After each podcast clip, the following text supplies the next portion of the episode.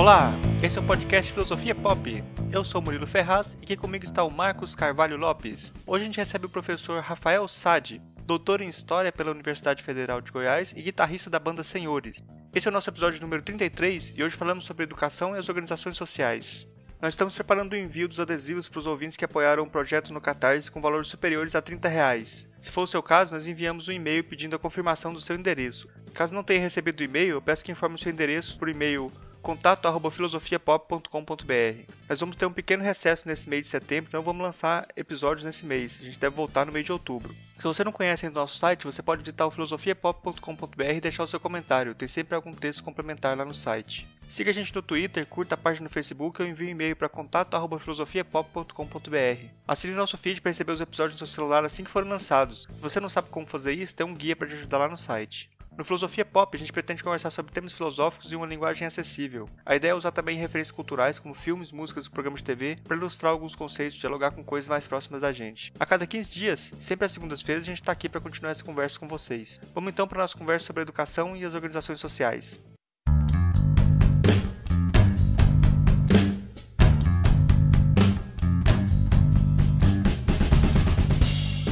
Hoje a gente recebe direto de Goiânia o professor Rafael Sade, ele é doutor em História pela Universidade Federal de Goiás e é guitarrista da banda Senhores. É, eu peço para você se apresentar aí, dizer pro pessoal quem você é, com quem você trabalha, para quem não te conhece ainda, te conhecer melhor.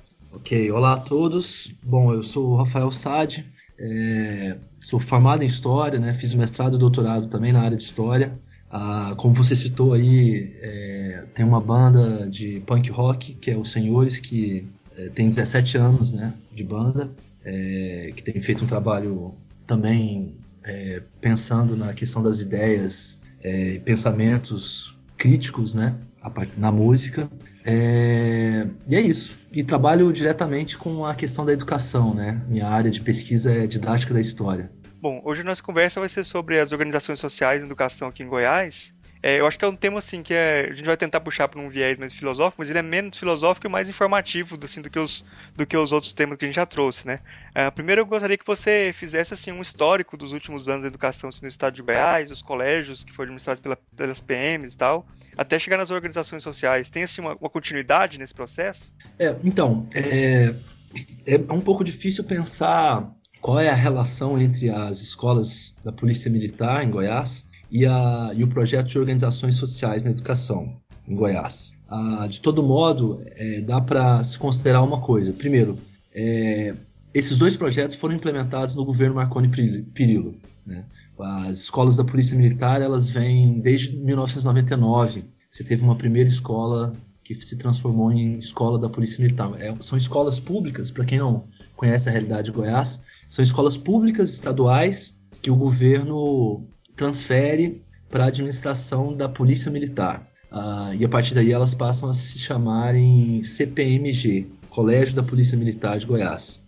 Uh, Goiás é, a, é, o estado, em outros estados existem também esse, esse tipo de escola da, da Polícia Militar, mas Goiás é hoje o estado é, que mais tem escolas da Polícia Militar. Uh, e isso, isso a partir de 99 e foi se estendendo. Nos últimos anos a gente teve uma extensão, né, o número de escolas que foram transformadas em polícia militar, em escolas da polícia militar foi muito maior no estado de Goiás nessa última gestão do governo Marconi Perillo, nessas duas últimas gestões. Uh, então, é, além dessa, desse projeto de escolas militares, eu acho importante especificar qual é o caráter né, dessa, dessas escolas, o que, que transforma na escola quando ela passa a ser administrada pela Polícia Militar, uh, há uma mudança, o que caracteriza, há diferenças entre as várias escolas e tal, mas existe uma característica própria. Toda escola da Polícia Militar ela precisa estabelecer é, uma rotina militar dentro da escola. Essa rotina militar implica em criar, é, fazer os alunos, por exemplo, bater continência, entrar em forma, é, é, é, cantar o hino nacional, é, se colocar sempre dentro de, uma, de um respeito à hierarquia militar, então ele precisa, toda vez que ele passa por um soldado, ele tem que prestar continência para esse soldado né, da polícia militar. Ah, na escola, ele também, é, quando o professor entra na sala, eles também ficam em pé e a turma é apresentada, existe uma hierarquia entre os alunos, alguns alunos assumem a, uma postura de chefia, perante a sala e tal. É, então é, são mecanismos, são formas, são rotinas próprias dos quartéis que são levadas para a dinâmica e para o dia a dia da escola para serem implementadas na cultura é, corporal dos alunos, né, das crianças e adolescentes. Ah, você tem vários tipos de. É, você tem algumas mudanças, né, algumas coisas são diferentes entre essas escolas, mas uma outra característica é que todas essas escolas elas cobram uma taxa que eles chamam de taxa voluntária, porque, como todo mundo, todos nós sabemos, no Brasil é proibido uma educação pública, uma escola pública cobrar taxas. Né? O ensino tem que ser gratuito. Porém, as escolas militares criaram o que eles chamam de taxa voluntária, é, e isso varia em cada escola, o valor que é pago. Né? Algumas escolas são 70 reais, outras escolas 100 reais. Isso depende um pouco da região e do público que a escola atende. Uh, e outras taxas que ela cobra, por, por exemplo, se o aluno perde uma prova, é, vai fazer a segunda chamada e é cobrado a, a, taxa, se ele vai tirar documentos, é cobrado essas taxas e tal. Uh, essas taxas são. É, a, a, a, Polícia Militar afirma que é voluntária e é assim que ela garante a legalidade dessa taxa. Mas efetivamente, uh, existem várias denúncias do Ministério Público é, de que essas cobranças elas se dão de forma, em algumas escolas militares, é, não tão voluntárias assim. Os pais são constrangidos a pagar. Inclusive, nós tivemos casos de escolas que o pai recebe boleto para pagar, aviso de cobrança e tal, o que caracteriza, caracterizaria esse caráter obrigatório né, dessas taxas e tal.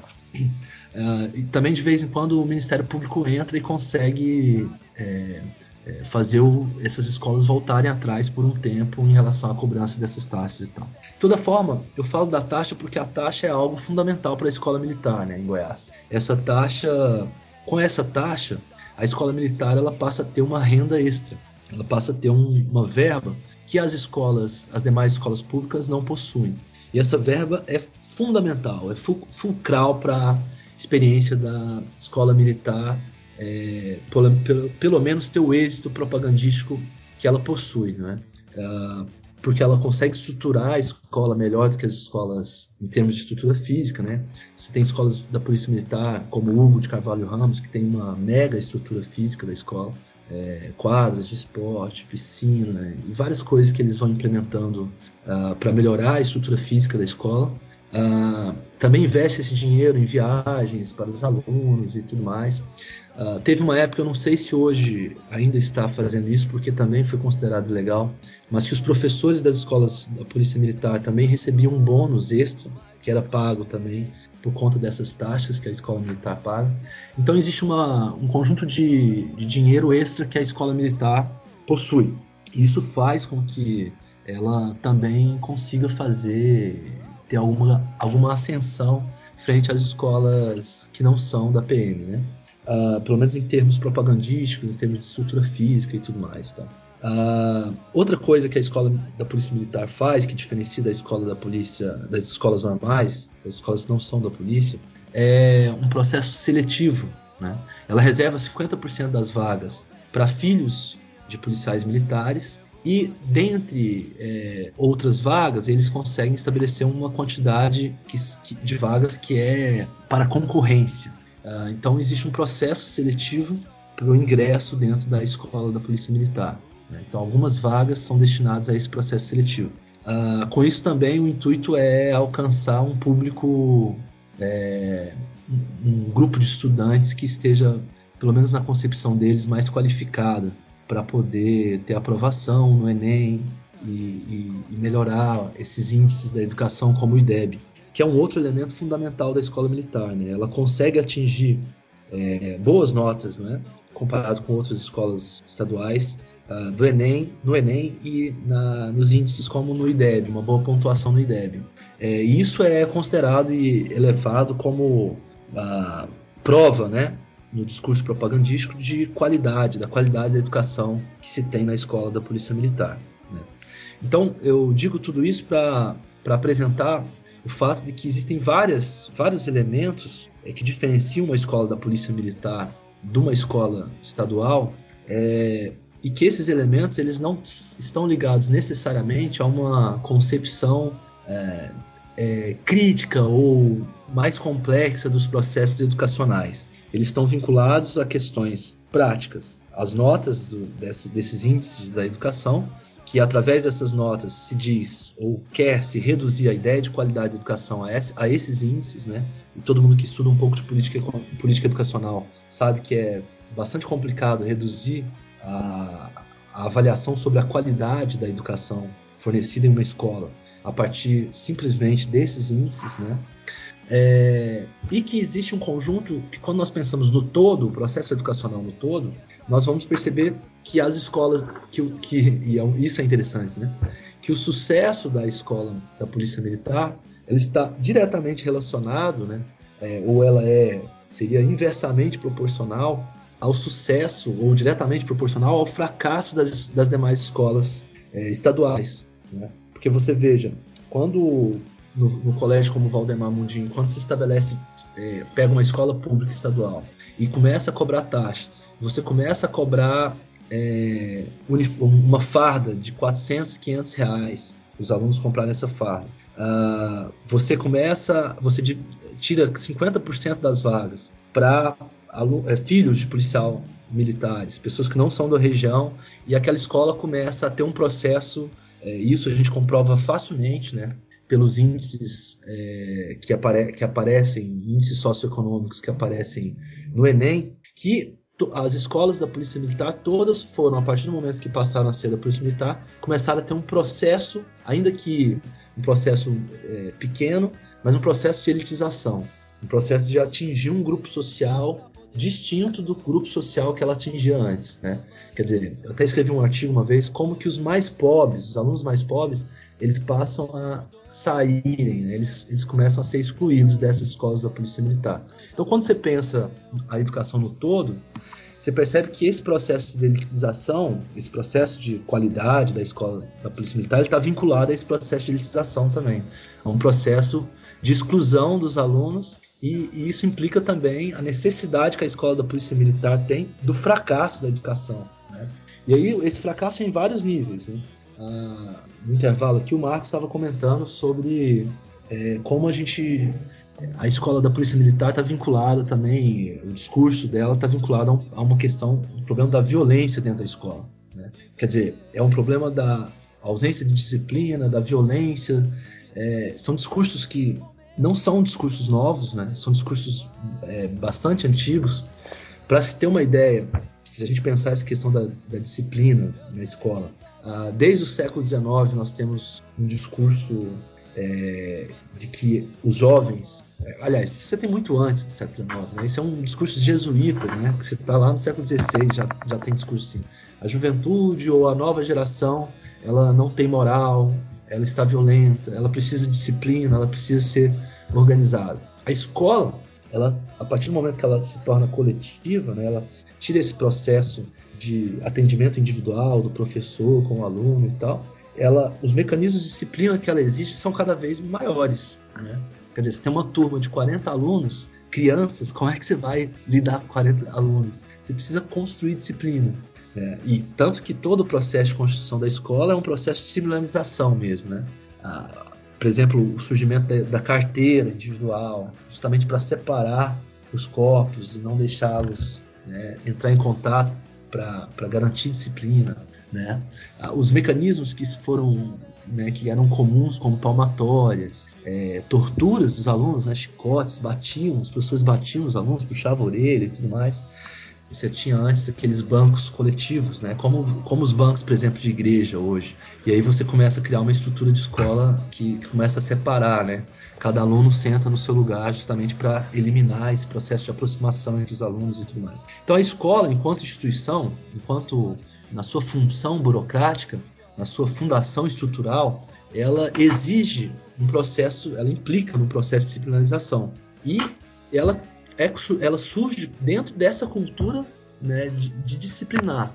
Tanto que e é uma cultura forte no Brasil, né? Tanto que quando foi proibido a, a, o castigo físico nas escolas públicas, teve uma lei federal que proibia esses castigos físicos, é, e, e, embora a lei é, foi aprovada, se eu não me engano, ainda foi no século XIX, a gente ainda conviveu com isso muito tempo depois. Né?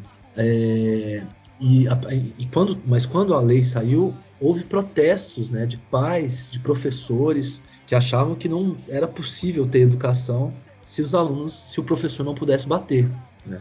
esse direito de poder bater no aluno, de poder agredi-lo fisicamente, era, era considerado fundamental para que a educação funcionasse, ele era condição da educação. Né? É, e, e, e, e, o engraçado é porque não era só o castigo físico, ele não se dava, quando você olha os relatos, ele não se dava só na, naqueles momentos que, é, por falta de disciplina, vamos dizer assim, mas também pela, é, às vezes porque o aluno não demorava para responder a tabuada, começava a pensar demais, quanto que era 8 vezes 8, não sabia, não respondia na ponta da língua.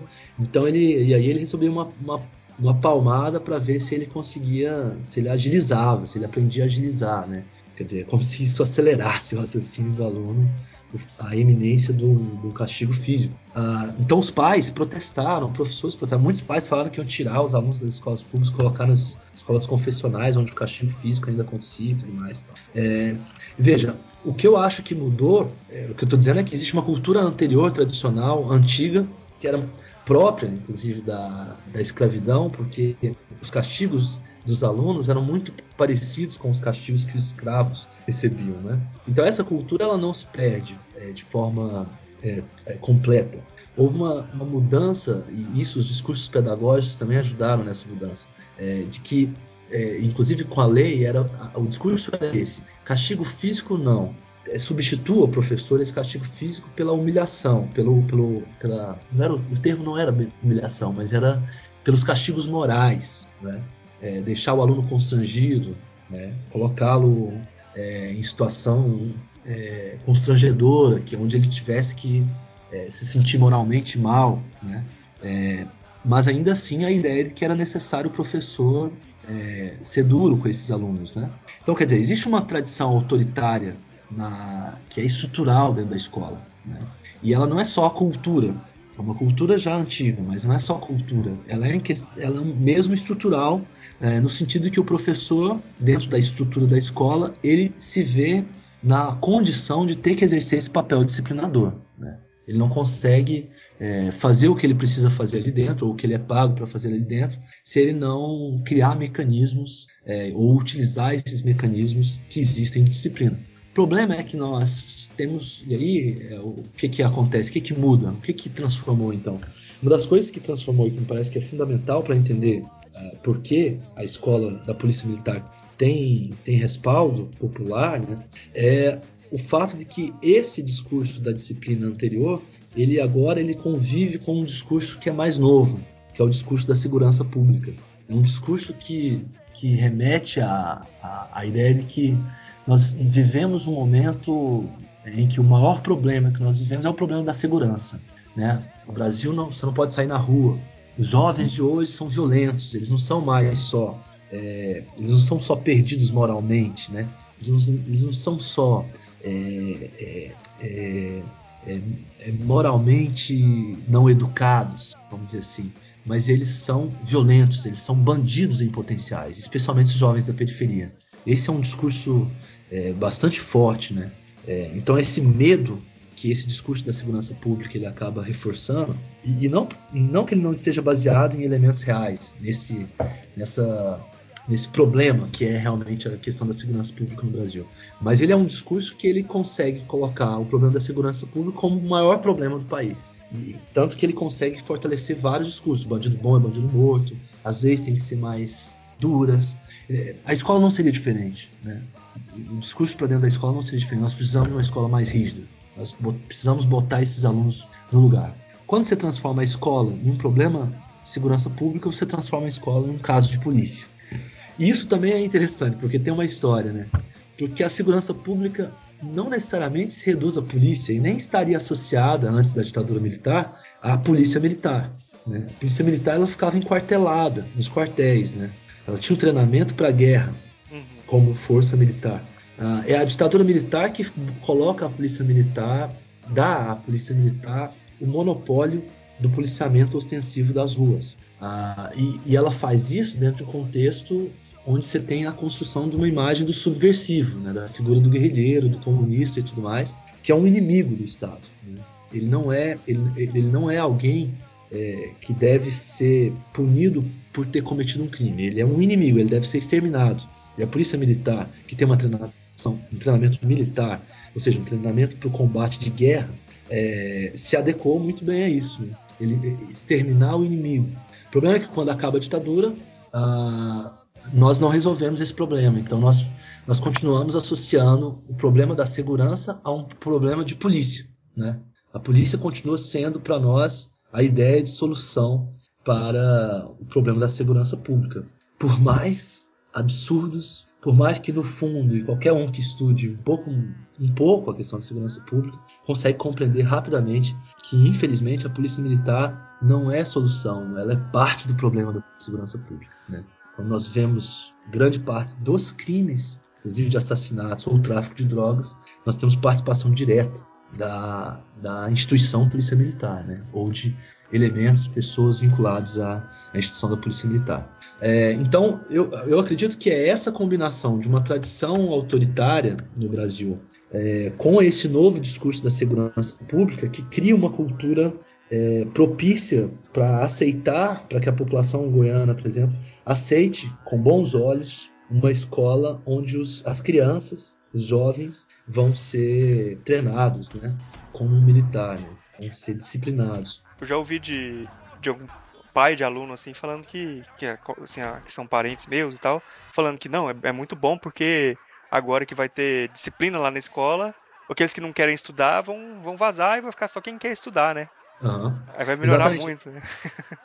pois é, exatamente isso que eu, que, eu, que eu tava defendendo a tese de que, de que a, o sucesso da, da escola da polícia militar é diretamente proporcional. Que veja, aí esse menino sai da escola, né? Esse menino que não, o que supostamente não quer estudar, que na verdade é o que não se adequa, né? À disciplina e às exigências da, daquela escola, né? E esse menino ele vai para onde, né?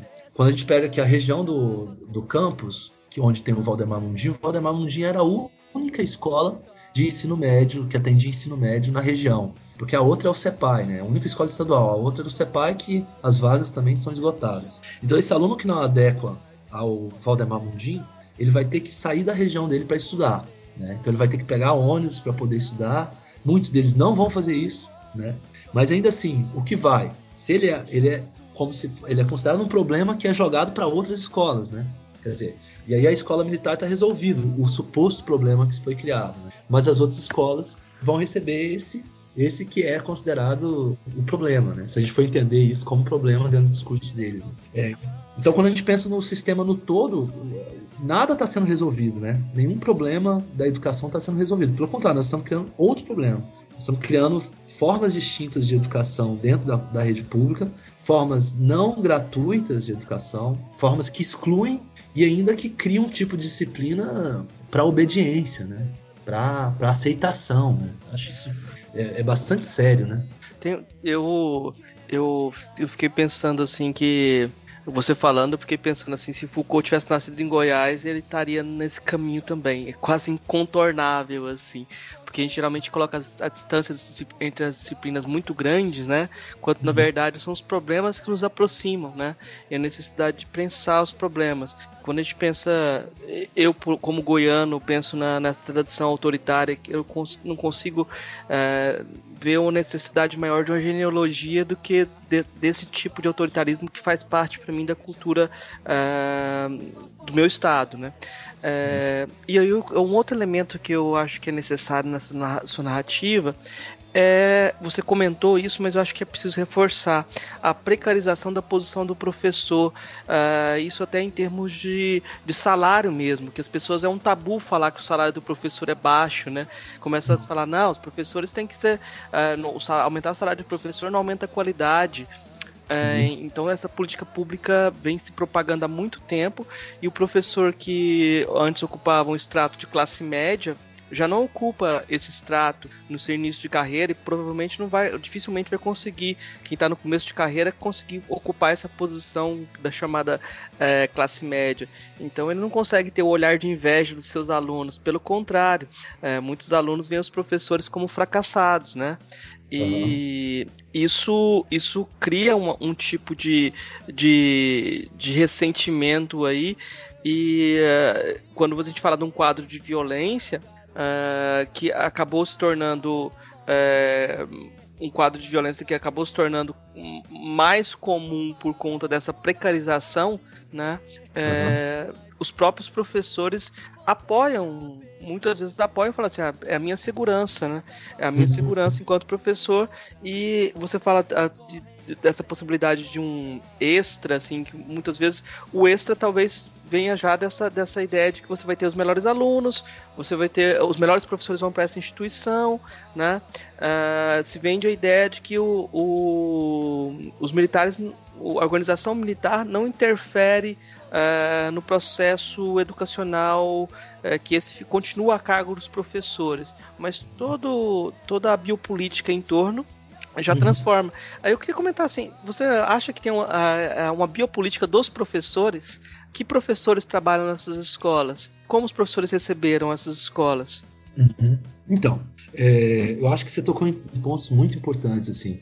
É, essa questão da precarização do trabalho do professor, ela realmente é, é eu acho que é um ponto central mesmo para entender a, é, o, o, apoio que, a, que, as escolas da Polícia Militar têm, inclusive entre os próprios professores. Né? Eu acho que essa precarização ela passa por tudo isso mesmo, pelo salário e por toda uma perda de uma posição. Né? É, que está vinculada também à questão salarial, à questão das condições de trabalho do professor, que é mais ainda do que o salário, mas que também onde o salário ocupa um papel é, fundamental, né? Quer dizer, o professor hoje ele trabalha para poder conseguir um salário ruim, né? De que é o mas ter 40 horas de trabalho, é, 28, pelo menos 28 aulas semanais. Boa parte dobra para tentar alcançar 60 horas, aí faz 42 aulas semanais. Vamos imaginar esse professor que dá 42 aulas semanais. Quantas turmas ele não pega? Ele é incapaz é, de conhecer todos esses alunos, de acompanhar esses alunos. Ele é incapaz, ele não tem tempo, definitivamente não dá tempo de planejar todas essas aulas da forma como deveria ser planejado ou como a gente imagina que ele gostaria de planejar. É, ele não consegue é, pesquisar, desenvolver projetos é, de pesquisa é, fora desse, para além, né, da, daquilo que ele está, é, da, daquilo que ele vai ter que dar na aula rapidamente e tal. É, então, esse tipo de condição do trabalho é, torna o professor efetivamente uma figura que está sempre no seu limite. Né?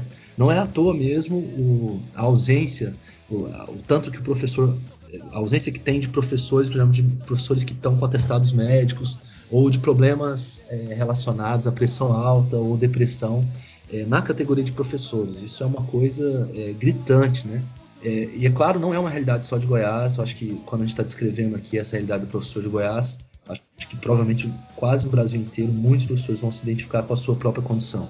É, então, essa situação em que o professor está colocado, ela efetivamente ela, ela não possibilita que a escola pública garanta uma educação de qualidade. Né? E, a, e, e, junto com isso, além desse olhar que o aluno tem para o professor, né, como um fracassado, como não sei o que lá, você tem é, problemas dentro da escola, que são problemas, obviamente, de toda a sociedade, é, e que o professor não tem condição, efetivamente não está amparado para resolver esses problemas. Né? Quer dizer, se um aluno ameaça um professor, grande parte dos professores não tem apoio nem da própria direção para se proteger disso. Sabe? Ele, ele, definitivamente, quase sempre, ele não pode fazer nada.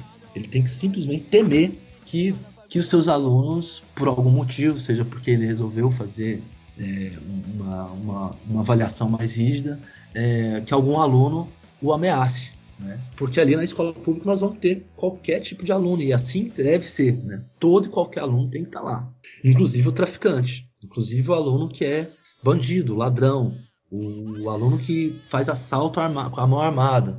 Esses, esses, essa, essa pessoa tem que estar na escola pública também. É, e, o, e o professor ele tem que lidar com essas pessoas sem nenhuma estrutura para isso, sabe?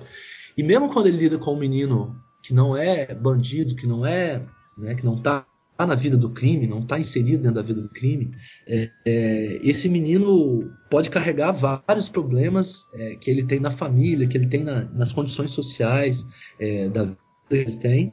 E o professor não consegue fazer nada com isso. A escola também falta apoio psicológico, apoio é, para essas questões que extrapolam a específica com a qual o professor trabalha. Né? O formado em história, o cara é filósofo, ele não tem que resolver problemas psicológicos dos seus alunos, ele não tem que lidar com os problemas da. não deveria ter que lidar com, com problemas da família desse aluno, ou com problemas que esse aluno tem por outras questões da vida. É, é claro que ele vai ter que aproveitar tudo isso para fazer filosofia, ele vai ter que aproveitar tudo isso para pensar o recorte da história que ele deve discutir, para fazer sentido para os alunos. Mas ele não está na função de psicólogo. Né? Infelizmente, o professor ele fica, então, o que, que, eu quero dizer com, com isso? Que o professor está numa situação vulnerável, extremamente vulnerável dentro da escola hoje em dia. Né? Ele não tem é, mais, mais mecanismo nenhum para lidar com todos os problemas que ele tem que enfrentar dentro de uma sala de aula. Eu queria complementar esse quadro só um, um, com. Uhum. A gente está falando do professor da, da escola pública, e é interessante que você estava descrevendo é, essa posição do, do sadismo educacional como uma regra, né?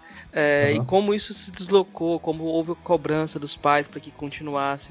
E eu diria assim: aquele professor que consegue se destacar por alguma qualidade, ou até pelo modo de vestir, uh, pelo, pelo por uma linguagem mais de, uma, de, classe social mais abastada, ele consegue para os cursinhos pré-vestibulares. E lá nos cursinhos pré-vestibulares, todo sadismo é bem-vindo.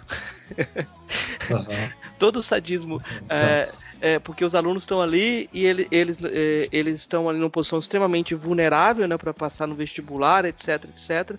E o caminho para a educação parece ser o caminho também do, do, do, volta à poss possibilidade desse sadismo, desse, desse tipo de, de postura também, né? É, então acaba que o, o, o, autoritarismo se espalha, ele não se dissolve, né? Mesmo nas escolas particulares vai ter essa, essa, essa construção também, né? Uhum, exatamente, é. Você olha determinadas escolas particulares, é, na verdade esse sadismo ele é condição para para você ter mais alunos, né?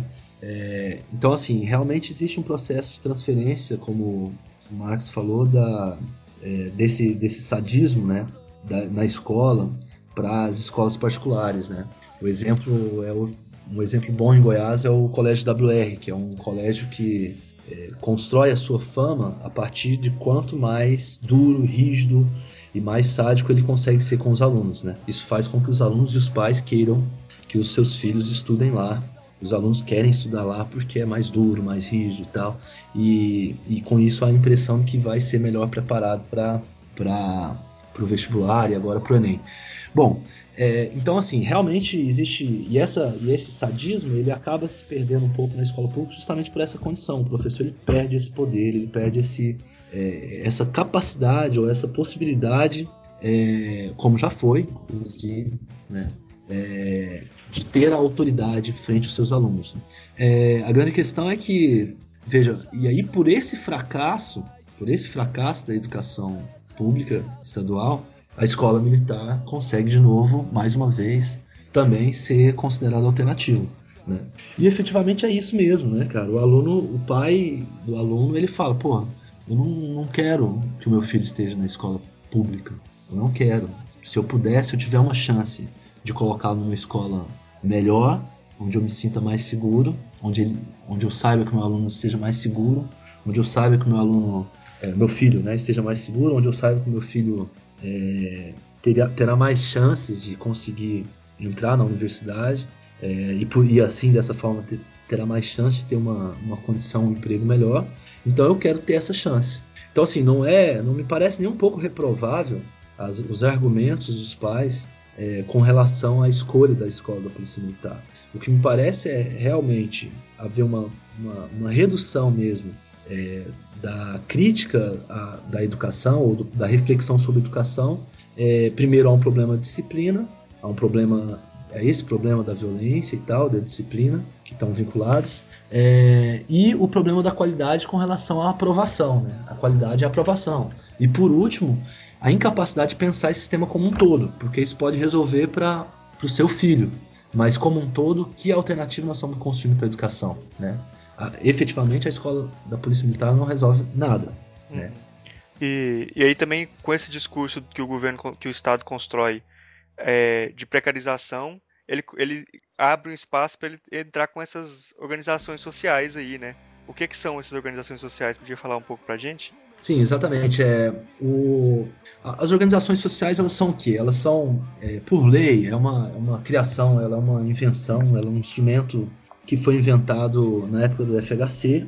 Né? Em 98 se conseguiu aprovar uma lei federal que legaliza as organizações sociais. E o que que por lei ela é, como ela é definida por lei? Organizações sociais é definido como uma entidade é, privada sem fins lucrativos que presta, que ocupa, que administra algum serviço público estatal é, a partir do momento que ela é qualificada pelo governo como organização social e a partir do momento que ela estabelece um contrato de gestão de alguma área do serviço público. No caso aqui em Goiás, é, é a primeira experiência, é o primeiro lugar onde se constrói a proposta de estabelecer organizações sociais na educação pública estadual. É, então, o que seria isso? O governo qualificou algumas entidades privadas é, e aí ele passaria, faria um contrato de gestão, ele fez abriu um edital para selecionar algumas organizações sociais para administrarem as escolas públicas estaduais. Ah, então, a partir do momento, o governo passaria o dinheiro, uma verba para essas entidades, e essas entidades, com essa verba, administrariam as escolas. Essa, isso aqui é a organização social, né? uma entidade legalmente sem fins lucrativos. Na prática, é, a gente consegue identificar claramente que isso não procede, né? porque efetivamente não dá para a gente reduzir uma reflexão sobre um fato social ou sobre uma relação social dentro da dinâmica social da nossa sociedade a, a, a sua definição jurídica. Né? Reduzir a definição jurídica seria, como por exemplo, falarmos que, que nós somos todos iguais, porque a lei diz que nós somos iguais perante a lei. Mas nós sabemos que é, isso na prática, dentro da dinâmica social da sociedade, existem diferenças entre as pessoas, inclusive perante a lei. A mesma coisa serve para a organização social. A organização social, legalmente, é uma entidade sem fins lucrativos, mas na prática, dentro da dinâmica social, é, dificilmente essas empresas, são empresas particulares, né, é, se organizam sem a finalidade de não estar tá com essa atividade ganhando lucro com isso. Né?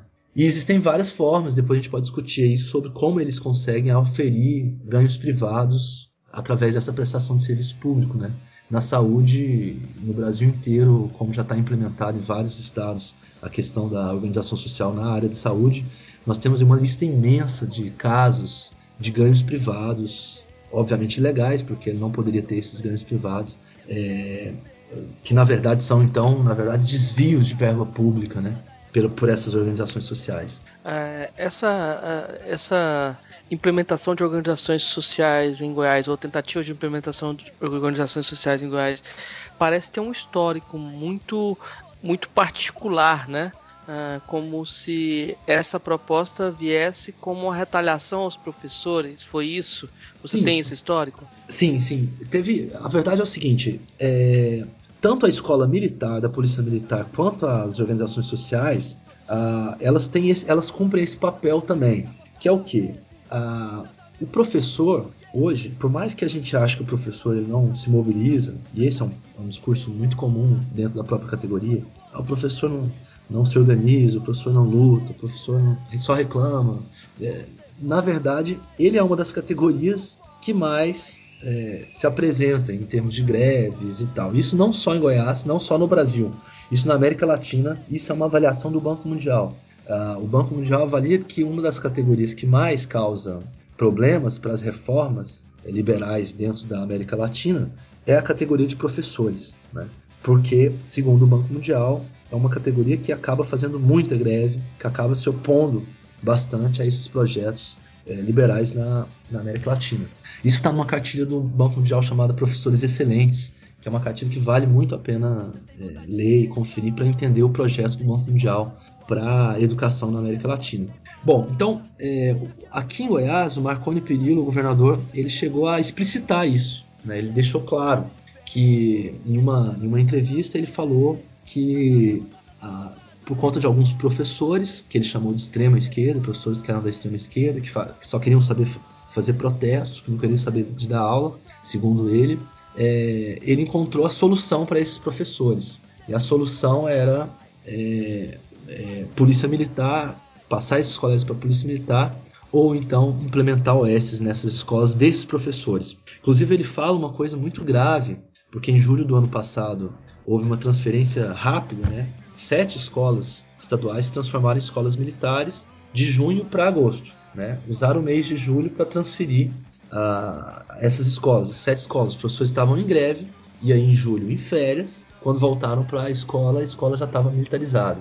É, e, e, ele disse: Olha, eu, eu encontrei as escolas de cada um daqueles professores que estavam no protesto, o Marconi Perillo falando, né, o próprio governador, e fui lá e transformei essas escolas em, em escolas da Polícia Militar. Uh, e a escola da Polícia Militar existe um, um, algum, alguns procedimentos e um discurso de que elas não entram em greve, elas não participam, né? É como se elas fossem a parte. Então ela, ela realmente, a escola da Polícia Militar tira esse poder, essa força social da organização dos professores. O professor que está na escola da Polícia Militar tem mais dificuldade, e eu acho que nunca aconteceu, das escolas da Polícia Militar entrarem nas greves da categoria, né? É, eu, pelo menos desconheço casos que tenham acontecido disso. Eu sei que houve, já houve greve dentro das escolas da Polícia Militar, paralisações, né? Mas é, por conta de demandas locais mesmo. Os próprios professores falam, não, nós não vamos trabalhar é, por, se esse diretor tiver aqui, isso já aconteceu. Mas participar das greves da categoria, é, isso me parece que não, não tem ocorrido mesmo. É, a mesma coisa ocorre com as organizações sociais. Por quê? E aí de uma forma mais grave ainda do, que das escolas da Polícia Militar. Porque veja só, a, o, o, uma das características de uma organização social é o fato de que a mão de obra que ela contrata, é, é, que trabalha para ela, é uma mão de obra privada. Apesar dela estar tá ser, é, é, gerindo um serviço público, quando ela faz uma seleção, ela, quando ela contrata a mão de obra, ela é uma entidade privada. Logo, essa mão de obra é uma mão de obra privada. Então, esses trabalhadores das organizações sociais, eles são seletistas, eles não são estatutários. Né? Isso já é um problema muito grave para a categoria, porque isso significa perda de estabilidade. Né?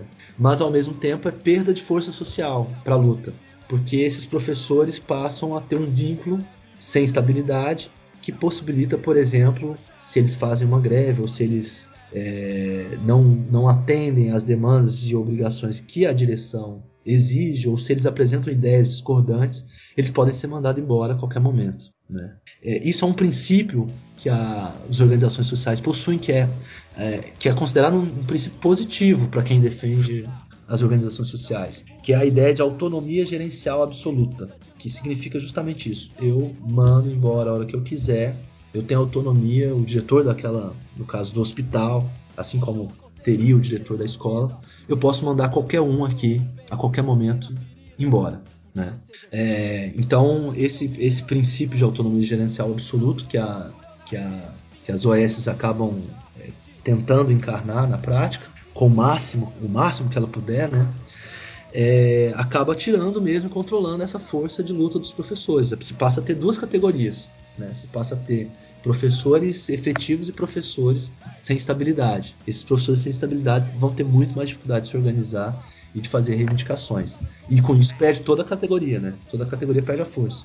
Eu acho que tem uma questão salarial também, né? Eu acho que tem o piso dos, dos professores que o seletista parece que eles não pagam esse piso para os professores também. É, pela lei, pela lei de organização social, o, o seletista, o contrato dele vai ser estabelecido em negociação com a OS. Então, quem cria o plano de carreira dele, quem cria o salário dele, é a própria organização social.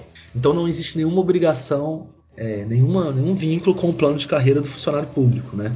Então, todas as vitórias e as coisas que os professores já alcançaram, as garantias, direitos salariais que eles já conquistaram, o seletista não tem necessariamente garantia de nada disso. Né? Ele vai depender do acordo com as organizações sociais. Na prática, eu, eu andei estudando, eu estudei uh, os salários das organizações sociais de saúde aqui em Goiás. E por, eu, eu, vou dar um exemplo concreto de um, de um hospital aqui em Goiás, que é o, o Hugo.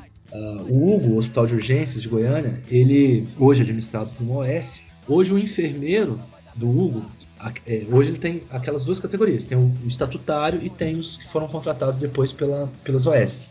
O enfermeiro ele ganha o que é servidor público, a média salarial dos servidores públicos enfermeiros é de 8 mil, 9 mil reais por mês. É claro que salário bruto, né?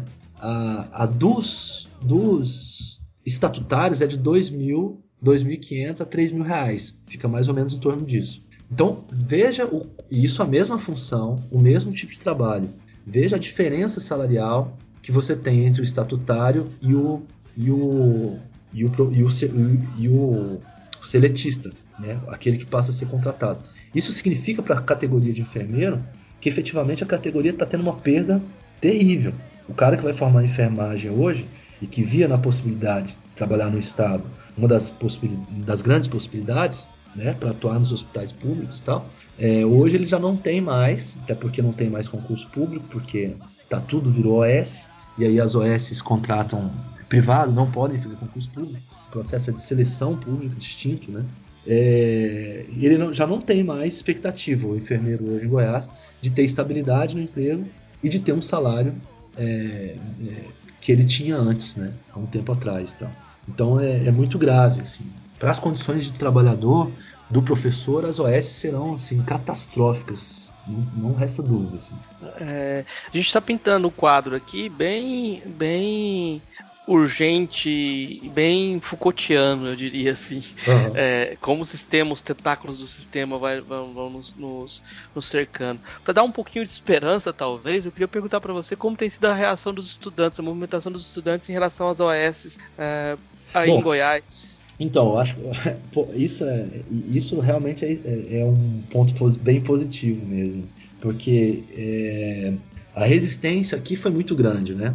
O processo de resistência às OS ele foi um processo é, que assim, dificilmente alguém esperaria que apareceria uma categoria de secundaristas, né?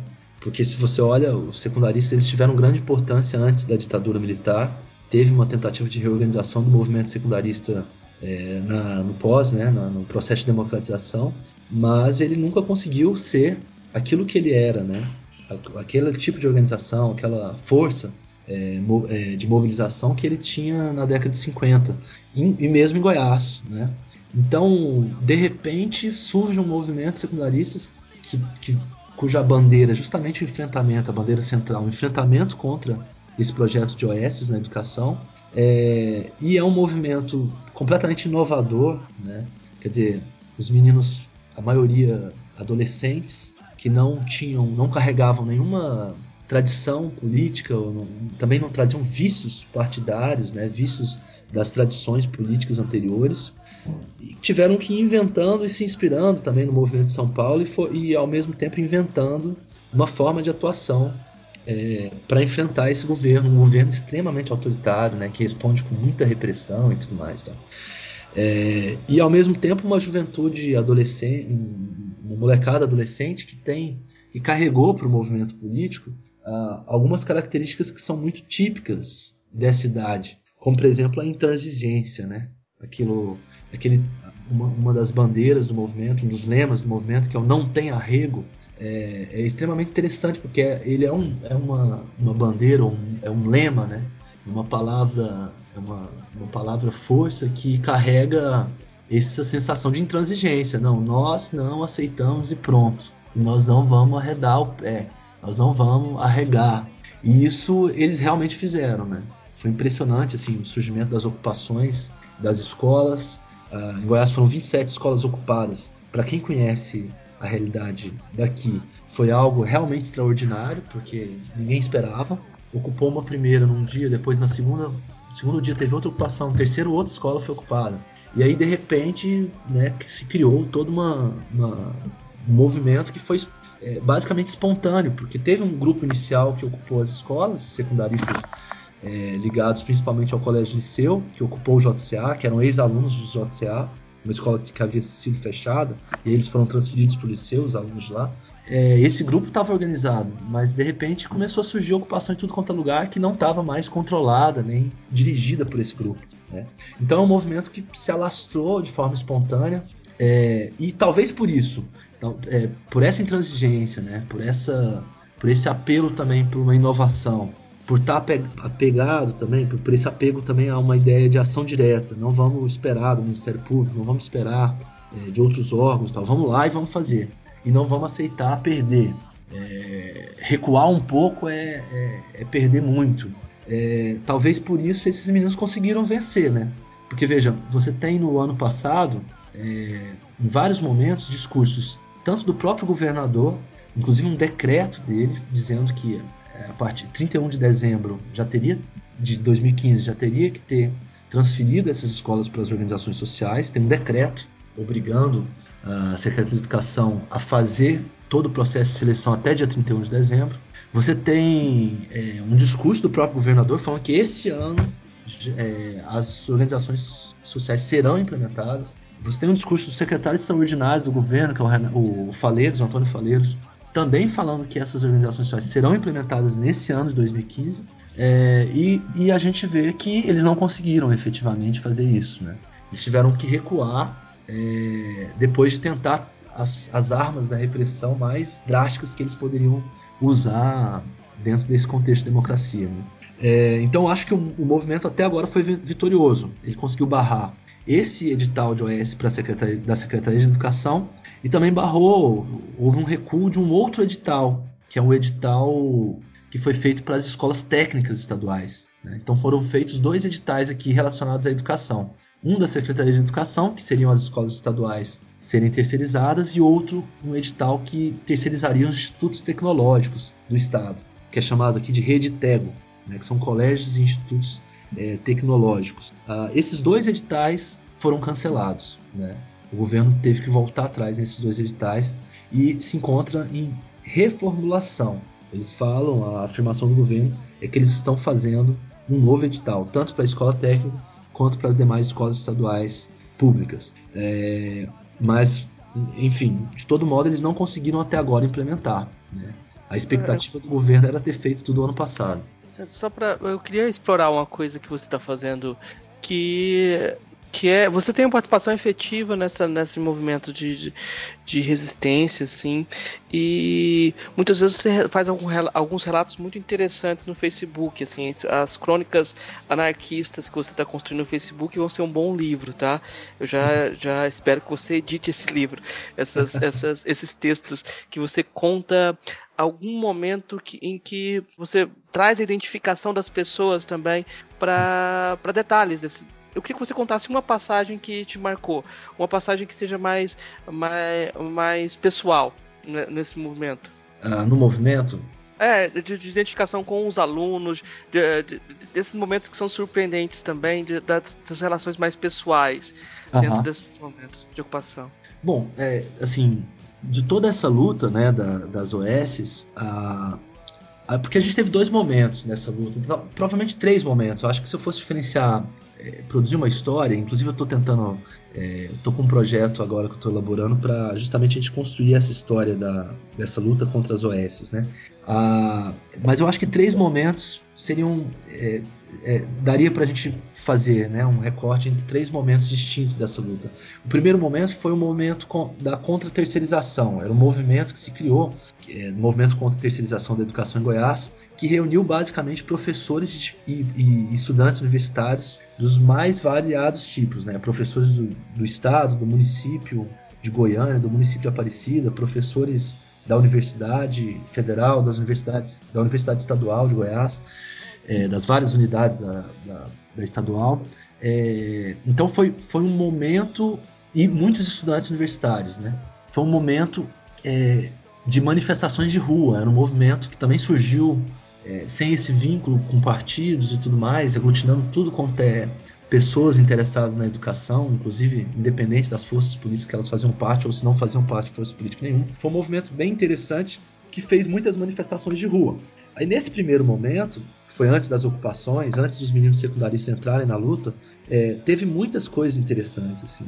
Uh, uma das coisas que mais é, me marcou foi quando a gente foi na segunda manifestação desse movimento. Na segunda manifestação já apareceu alguns secundaristas, mas eles não eram, eles não organizavam, eles estavam, eles iam nos atos. E, e alguns secundaristas e, e estudantes universitários colocaram, pegaram pneus e colocaram fogo em frente à praça cívica, né, em frente ao centro administrativo, é, onde funciona a, a máquina administrativa do governo do estado.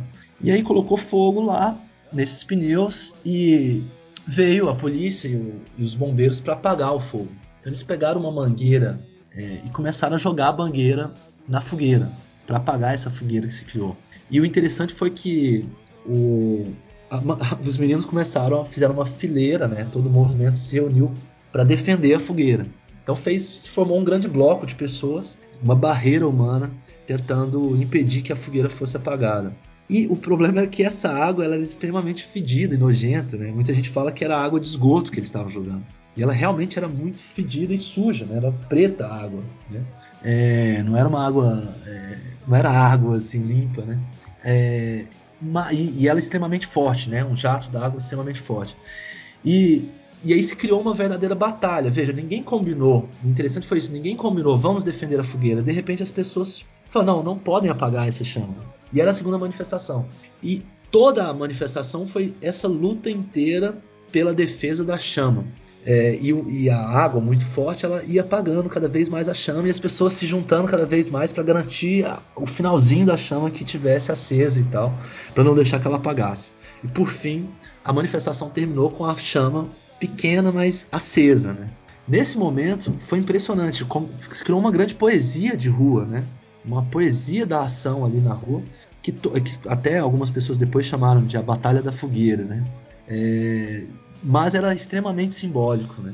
Era um movimento que surgiu e falou assim, olha, não se pode apagar a chama desse movimento. E não se deixou apagar. E isso foi, foi todo mundo saiu de lá assim extremamente feliz. Nós não conseguimos nada nessa manifestação, nem fomos recebidos, mas todo mundo saiu feliz e com a certeza, eu pelo menos tive a certeza ali naquele momento. Naquele momento eu falei, cara, nós já vencemos essa luta. Nós vamos ganhar essa luta. Porque com pessoas desse jeito, né? Com pessoas assim que é, que tiveram a, que tiveram a capacidade e a, e a perspectiva e a força para né, se colocou com tanta força, com tanta é, com tanto apelo para defender uma chama que não significava nada, mas que tinha que não era concretamente nada, mas que tinha um significado é, que ninguém combinou, mas todo mundo sabia qual era. É, eu falei, nós vamos, nós vamos ganhar. Com, esse, com essa molecada aqui que está aqui nesse movimento, é, ninguém bate nesses caras, não tem como vencer esses caras. Então esse foi, esse foi um primeiro momento que eu achei assim impressionante. O, o segundo momento, ainda nesse, nesse primeiro momento da luta, foi quando a gente foi para na terceira manifestação, que a gente foi para a Secretaria de Educação. E simplesmente Goiânia não costuma chover muito, mas nesse dia deu um verdadeiro pé d'água, né? Muita chuva, inclusive chove, choveu granizo. Então aquelas pedras, chovendo pedra, machucando todo mundo o caos no trânsito, porque a chuva é muito forte e aqui sempre o caos se estabelece no centro, e a gente marchando encaminhada até a Seduce naquela chuva e tal. E, e, isso também foi um momento muito estranho, porque eu falava assim: olha, essas pessoas que estão passando no carro, eles não conseguem nem ler as nossas faixas, eles nem sabem que se trata disso aqui. Mas eu tenho certeza que eles olham e falam assim: olha, eu não sei por que, que eles caras, pelo que, que essas pessoas estão lutando, mas eu, eu quero que elas ganhem. Eu quero que elas vençam nessa luta. Porque era parecia sacrifício demais, sabe? Tá ali. Mas ninguém tava com a sensação de sacrifício. Todo mundo tava ali, olha, é, bom, tá chovendo. Estamos é, recebendo água de novo, mas pelo menos não é água de esgoto. Né? É, então, assim, foi, foi um outro momento que eu acho que, que eu tive a sensação, cara, com essa garra toda desse pessoal aí, não tem como perder, não. Porque eu, uma coisa eu sabia, né? Estudando as OS, o processo é muito sujo. Existem organizações sociais, a maior parte dessas organizações sociais aqui em Goiás, elas têm um histórico terrível. Para você ter uma ideia, uma organização social, ela pertence a um, a um laranja do Cachoeira, que estava lá na Operação Monte Carlo, foi, foi desmascarado na Operação Monte Carlo. O laranja do Cachoeira está lá, é dono dessa organização. Ah, uma outra organização social pertence ao VEC, pessoal da, da, da, da, da universidade do, que o VEC é dono. E o VEC é um candidato a prefeito, o candidato pessoal escolhido pelo Marconi Perillo, pelo governador. Uma outra OS é, tem, um, é, aliás, duas OS, tem uma mesma figura que participa dela, um dos sócios dela, que tem vínculos diretos com o secretário extraordinário do governo, que é um dos responsáveis por qualificar essas organizações sociais e selecioná-las. E o pior, esse vínculo direto é um vínculo de corrupção. Os dois respondem processos junto né? processos vinculados a roubo é, na área da saúde. Então, essas organizações sociais elas escondem efetivamente a necessidade que o governo tem hoje de transferir o controle do Estado para esses grupos, para essa máfia que ele mesmo domina.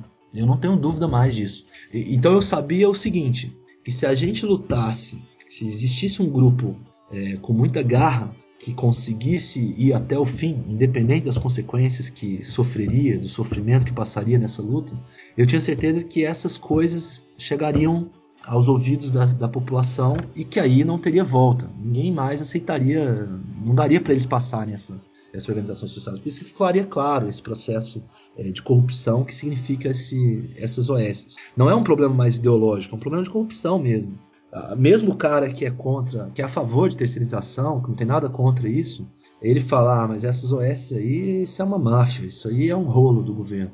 Então, é, isso foi importante, né? Mas para isso precisaria ter um grupo que conseguisse é, conseguisse fazer justamente um processo furar o bloqueio que a imprensa fornece, porque essa imprensa também toda dominada é, pelo governo, recebe pelo governo, tem muita verba do governo, não coloca, só faz propaganda do governo. Inclusive sobre as OS foi isso. A imprensa aqui de, de Goiás é praticamente uma assessoria de imprensa do, do Marconi, né? Exatamente. com pouquíssimas exceções, né? com raríssimas exceções. É, temos alguns, temos muitos bons jornalistas, inclusive, né? Mas nós temos, infelizmente, órgãos da imprensa, né, dos principais jornais e, e sites jornalísticos, é, como que trabalham mesmo, funcionam como assessoria mesmo, imprensa. Exatamente isso. Nesse processo de, de luta contra as OS, teve um episódio também que você e acho que alguns outros companheiros manifestantes seus também chegaram a ser presos, né? Podia contar pra gente essa história? O, o, o, o segundo momento da luta foi as ocupações. E o terceiro momento eu consideraria esse momento de repressão mais intensa, né? Que foi um momento que começou com a com a, com a desocupação da primeira escola, que era o Colégio Ismael, que era uma escola. É, é, eu já começo daí porque eu já fui detido nesse dia, né? Antes de ser preso. É uma escola é, que era o xodó de todas as escolas ocupadas. Todos os alunos que ocupavam escolas, os professores que apoiaram as ocupações, tinham o Ismael, a escola Ismael, como a, a escola xodó porque as, os meninos que ocuparam Ismael não eram, a maioria deles não eram secundaristas, eles eram do ensino fundamental, eles não eram nem do ensino médio, eram muito pequenininhos. Então todo mundo tratava o Ismael com, com muito carinho, assim, né? Porque eram criancinhas fazendo a ocupação. E eles mesmos que decidiram ocupar e, e foram e e queriam ocupar. É, figuras, assim, apaixonantes, crianças apaixonantes, assim. É, e o governo decidiu desocupar justamente primeiro essa escola. E como ele fez para desocupar? Ele simplesmente mandou um conjunto de policiais entrar na escola entre 5 e 6 horas da manhã. Estava na escola entre 20 e 25 alunos lá. A, maior, a maioria menor de idade, nesse, nessas condições que eu estou falando, né, crianças do ensino fundamental. É, e a polícia entrou e chegou, os meninos estavam todos dormindo, chegou batendo, chutando todo mundo e batendo todo mundo, espancando esses meninos. Bom, esses meninos saíram da escola machucados e tal. É, e mandaram já recado pelo Facebook, olha, estamos precisando de apoio aqui, entraram batendo na gente, a gente está na porta da escola, vem para cá os apoios e tudo mais. Tal. Quando eu acordei de manhãzinha, eu vi essa mensagem e espalhei o máximo que eu podia espalhar para as pessoas poderem ir para lá. É, e, e, resolvi ir, né? Depois, depois que eu vi que eles estavam na porta e, e o caminhão de, um caminhão de som que havia sido contratado pela SEDURSE, pela Secretaria de Educação. É, veja bem, a polícia entrou, tirou os alunos e já existia na porta um caminhão contratado pela SEDURSE que estava divulgando já, pronto ali para sair divulgando na escola que as matrículas estavam abertas, ou seja, que a escola voltaria a funcionar, que ela não estava mais ocupada. Para ver como foi tudo armado, né? É, nesse momento eu recebi a mensagem, colocaram no Facebook que o caminhão da Seduce atropelou dois alunos na porta. Inclusive, um deles foi para o hospital com perna quebrada e tudo mais. É, foi coisa gravíssima, né? Bom, e quando eu vi essa notícia, eu falei, nossa, eu vou para lá então, porque parece que o negócio lá tá bem tenso, né? É, os meninos estão precisando de ajuda, né? Aí fui, um monte de apoio, foi para lá. E quando a gente chegou pra. A gente resolveu sair da. A gente resolveu, chegou lá, os meninos estavam lá, a gente falou pros meninos, olha, vamos, não adianta ficar aqui na porta, melhor é. Tava muito tenso lá, com pais de aluno e tudo mais. Vamos, a polícia toda lá, inclusive muito, muitos é, policiais infiltrados e os policiais militares. Falou, vamos, vamos botar todo mundo nos carros dos apoiadores e levar esses meninos para fazerem.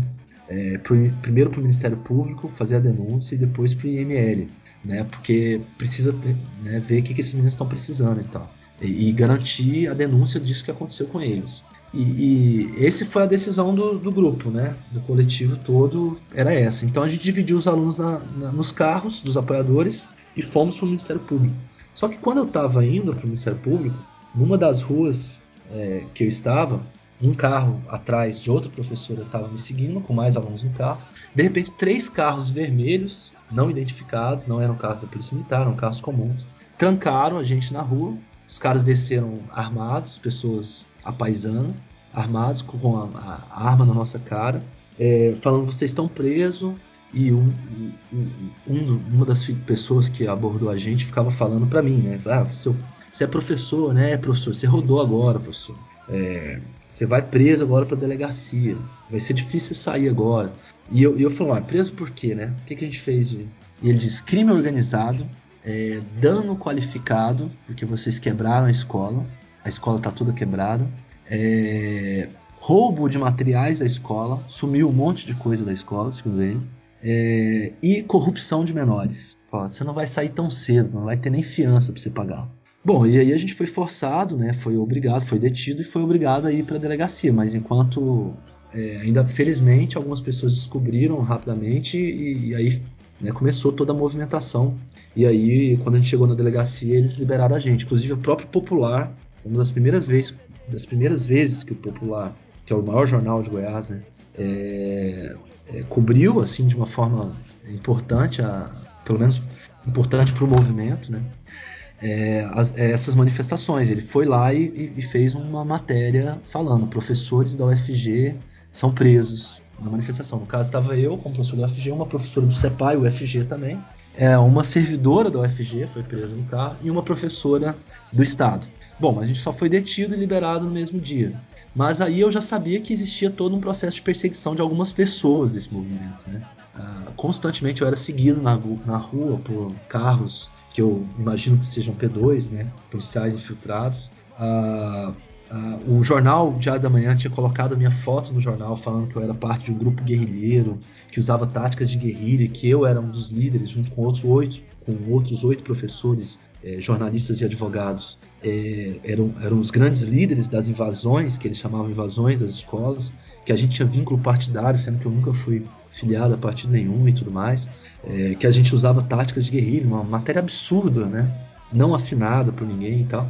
Ah, então existia todo esse processo de tentar mesmo criar, primeiro, a ideia de que existem líderes no movimento, que são os responsáveis, e que esses líderes funcionam mais ou menos como crime organizado, né? É, então eu sabia que, que eles estavam querendo a minha cabeça, né? Ah, um mês depois, é, faltava só, já tinham desocupado todas as escolas, só tinha uma escola ocupada, que era o JCA, houve os estudantes decidiram ocupar a SEDUC, a Secretaria de Educação é, Estadual. Ah, era uma alternativa, né? Olha, as escolas foram desocupadas, então a gente vai reunir todo mundo que estava nas escolas para ocupar o órgão público e paralisar o processo das OS. Ah, na época, houve algumas irregularidades lá com o edital, mudaram o lugar do edital sem, sem publicar, é, um conjunto de irregularidades lá que a SEDUC cometeu e a ocupação segundo os alunos, tinha esse objetivo de denunciar é, essas irregularidades. Os meninos ocuparam a Seduce. Uh, assim que eu recebi a mensagem de que estava ocupada, fui lá para a porta para apoiar. Juntou um monte de gente na porta. Uh, e aí eu estava no pátio da Seduce tentando entrar em contato com os meninos, porque estava uma movimentação bastante violenta lá dentro, por parte do, do dos seguranças mesmo da Seduce, gritando, correndo. Dava para ver que eles estavam correndo atrás dos meninos lá dentro. A, a polícia já estava começando a, a aglutinar na porta. A, e, e, eu estava tentando falar com esses meninos, né? Saber se estava tudo bem, se eles estavam precisando de alguma coisa e tudo mais. Uh, de repente a polícia fechou toda a área da, da Seduce e aí era muito policial, né? Muitas viaturas da polícia. Depois veio o Graer, né? Que é a polícia aérea, veio com helicóptero e baixou lá dentro, né? Não sei se eles. A impressão que eu tenho é que eles entraram por cima da Seduz, né? Foi uma operação assim, gigantesca, foram milhões gastos nessa operação para prender estudantes e professores. É... Os advogados não, ficaram fora do cerco, eles não poderiam entrar, não deixavam os advogados entrarem na Seduz, acompanhar a ação da polícia. Em nenhum momento a polícia quis negociar, né? Porque a ideia dos alunos era ocupar, chamar a Seduz chamar a imprensa, fazer o ato político, né? criar um caso político e sair. uh, eles não quiseram conversa com os alunos. Falaram para os advogados chamarem os alunos para descer, que eles iam negociar. Quando os alunos desceram, eles já começaram a agredir os alunos e prender os alunos. Um, e eu estava numa posição, num lugar fora da Seduce, mas que eu via melhor do que as outras pessoas. É, então eu podia acompanhar da onde eu estava, é, que eu estava no pátio, né, fora da, da, da área da Seduce, onde estava ocupada, mas uma posição que era, que era privilegiada para observar a ação da polícia. É, tanto que a agressão do menino lá dentro foi muito próximo de mim e eu comecei a gritar do lado de fora que eles não podiam fazer isso, que era absurdo. Eles, o menino caiu no chão e eles chutando o menino, né? E um menino menor de idade. É... E aí eles viraram para mim nesse momento e falaram assim: olha, é... sai daqui, nós vamos te dar a última chance. Você quer sair, senão você vai ser preso junto com eles. Eu falei: não, eu não vou sair daqui, eu vou, eu vou acompanhar a ação de vocês. Eu vou ver tudo que vocês estão fazendo. É, daqui eu não saio, não. Bom, eles me deixaram quieto, continuaram lá, botaram os meninos no, no chão é, e, e deram voz de prisão para todo mundo. De repente, um policial me chama, aí já mais educado, fala: Olha, professor, o senhor quer acompanhar lá? Você tá, o senhor está preocupado com a, com a, situação dos alunos, a gente quer que o senhor acompanhe a operação para ver que está tudo bem com eles. Nós vamos fazer a retirada deles, o senhor vai acompanhar e ver que nós estamos retirando sem ter tido maiores agressões e tal. Eu falei: Não, quero sim. Só que era uma armadilha, né? Eles me levaram lá para dentro. A hora que eu entrei lá dentro, ele, o, o comandante da operação me mandou olhar para o chão, olhar para os meninos no chão, falar: observa bem eles. Tá vendo como eles estão? Sim. Agora fica igual a eles que você tá preso, vagabundo. Senta, senta que você tá preso. Me deu voz de prisão. Né? É, sem eu estar tá lá dentro, sem eu participar de nenhum processo, né? Completamente irregular e legal, né? E ainda com um discurso enganado, né? Falando que eu estaria para lá para garantir a segurança dos alunos, né? É, bom, isso o choque já estava lá há muito tempo. O choque fez a operação de transferência da gente da Seduce para o crime organizado, para a delegacia do crime organizado, onde lá a gente foi. É, tivemos que assinar né, o boletim de ocorrência e tudo mais. E de lá nós fomos transferidos para a cadeia mesmo, para o DEIC, né, para a Delegacia é, de Investigação Criminal. E ficamos lá é, 48 é, horas presos. Nós ficamos dois dias presos, sem ter acesso. O advogado não podia entrar, a gente teve conversa com o advogado só pelo vidro. Ele não pôde ver as condições que a gente estava lá dentro.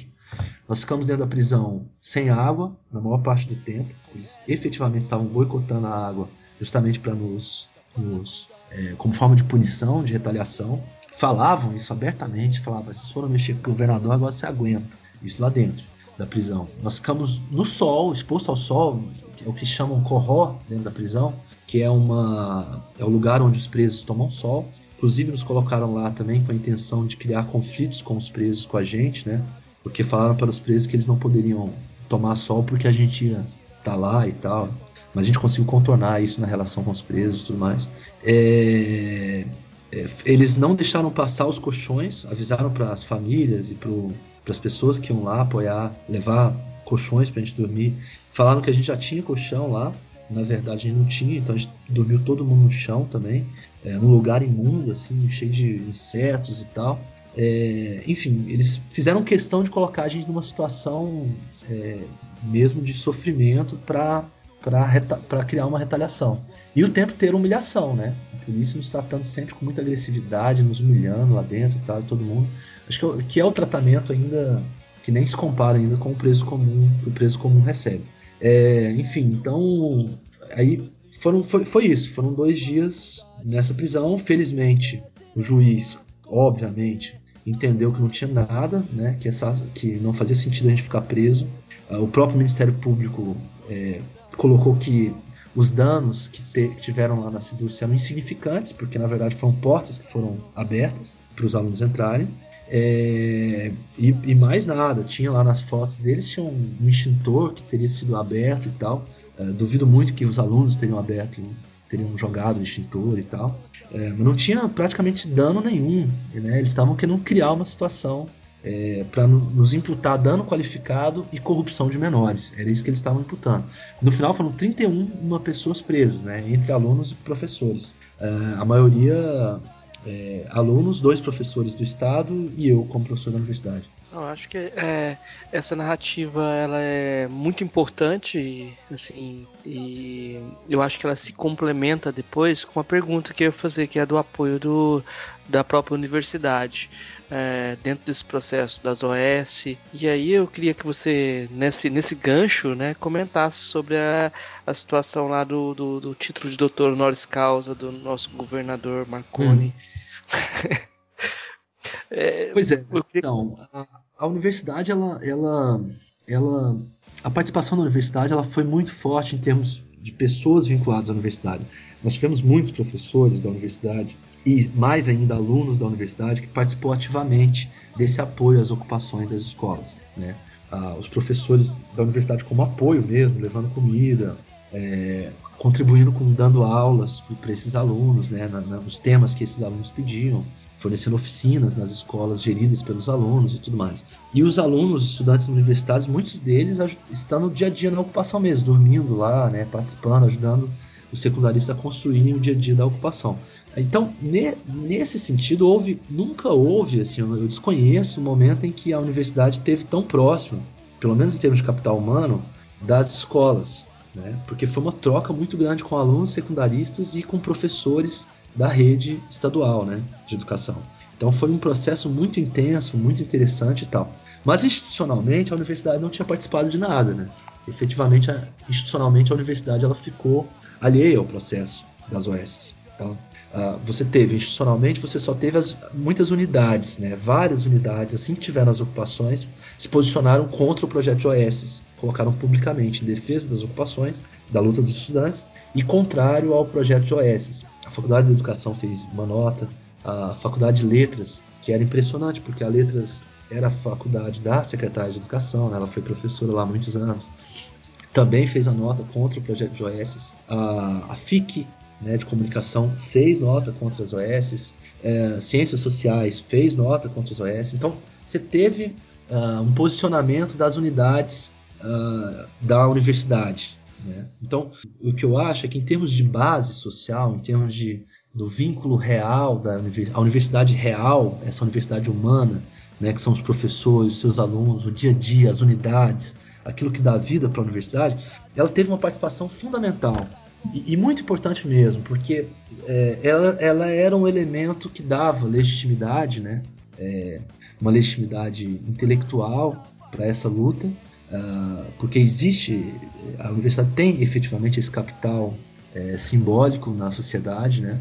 Então, e eu acho que isso foi importante, embora é, por mais críticas que a gente possa ter a essa separação, é, a posição da universidade contou muito nisso, né? O fato de ter professores universitários, das unidades estarem se posicionando e tudo mais.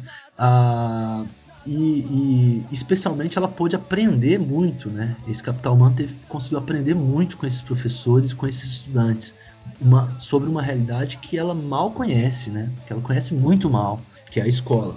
Então, para a universidade foi muito rico essa troca, né? Tanto que hoje nós temos muitas mesas em que os secundaristas que participam, os professores da rede participam.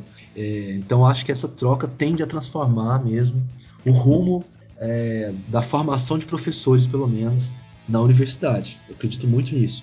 Ah, agora, institucionalmente, em termos de reitoria, a universidade não havia se posicionado. Quando a gente foi preso, o reitor ele teve na prisão, né, forneceu seu apoio pessoal. Ah, foi muito importante a presença dele na prisão, porque é, é, dava uma, uma seriedade, né, uma ideia de que, olha, existem instituições grandes que estão preocupadas com isso que está acontecendo aqui. Então foi importante. Ah, mas ainda assim não tinha posicionado contra os OS. Então criou um movimento de baixo para cima, especialmente professores que se revoltaram com as prisões e que foram para cima da reitoria, né? E fizeram uma carta é, é, colocando várias questões para a reitoria, que a reitoria que era um absurdo a reitoria não se posicionar. E por fim a reitoria acabou se posicionando, falando é, que achava preocupante o projeto de OS e que tinha preocupação com esse processo e tudo mais. Então hoje, institucionalmente, a universidade se posicionou. Hoje a reitoria, por exemplo, ela tem uma posição pública de que ela é contra a OS, assim como a maior parte das unidades da universidade é contra a OS. O problema é que aconteceu o seguinte: paralelo a esse processo, com a prisão nossa, é, já tinha, ou não sei se foi por conta disso que fizeram o pedido, de tirar o título doutor honoris causa do governador. Porque o governador tem um título doutor honoris causa. E veja, essa prisão foi muito séria. Prendeu um professor da universidade. Os outros dois professores do estado, todos eles, todos os dois eram alunos, foram ex-alunos da Universidade Federal de Goiás, formaram lá. Dos outros presos lá, dos outros 12, 13 presos maiores de idade, uh, que não eram secundaristas, é, sete ou oito deles eram estudantes da Universidade Federal de Goiás. É, então, quer dizer, a universidade efetivamente foi é, violentada né, nesse processo de prisão. Ah, então, aconteceu esse pedido logo depois da nossa prisão, logo que a gente foi solto, esse pedido para tirar o título honoris causa do governador. Eu não participei desse processo, não sei quem pediu, eu acredito que tenha sido a Faculdade de Filosofia que fez esse pedido. Ah, Bom, eu, eu, aí eu tive na reunião porque me interessava muito contar a situação do que eu estava vivendo naquele momento, é, que eu achava que, dada essa situação, era muito absurdo a gente manter um título que ninguém sabe como que foi dado. Não existe até hoje uma justificativa plausível, né? aliás, não existe uma justificativa pública, nenhuma, não precisa ser plausível, nenhuma justificativa foi dada até hoje, porque o governador Marconi Perillo tem um título de doutor honoris causa da Universidade Federal de Goiás. Uh, bom, então eu fui lá e expressei claramente a minha situação, né? Falei é, os motivos, o fato de eu estar sendo perseguido há muito tempo por esse governo, né? Desde que eu comecei, desde que eu tinha soltado alguns textos sobre organizações sociais, identificando quem era essa máfia que, que queria assumir a, a organização social, identificando os vínculos dessa máfia com o próprio governo do estado. Uh, desde que eu tinha soltado esses textos, eu comecei a ser perseguido. Coloquei isso claramente, falei da prisão. Uh, naquele momento, eu tinha acabado de sair da prisão, estava com muito medo ainda de andar na rua, porque eu tinha sido seguido em casa também, na rua de casa, uh, logo depois que eu saí da prisão. Estava é, ainda emocionalmente muito abalado com as coisas que eu vi lá dentro, né? Toda a situação emocional que uma que a perda da liberdade, ainda mais um lugar onde definitivamente direitos humanos não existe, não existe ali dentro. Ah, então estava muito muito abalado emocionalmente. Então eu, eu, coloquei tudo isso, né? Da, do como era importante. Meu argumento era esse: como era importante a universidade dar uma resposta, dizer o seguinte: olha, nós não aceitamos é, que um governo mexa com quem está produzindo conhecimento, que simplesmente por ele estar tá produzindo conhecimento ele seja é, perseguido, preso, né?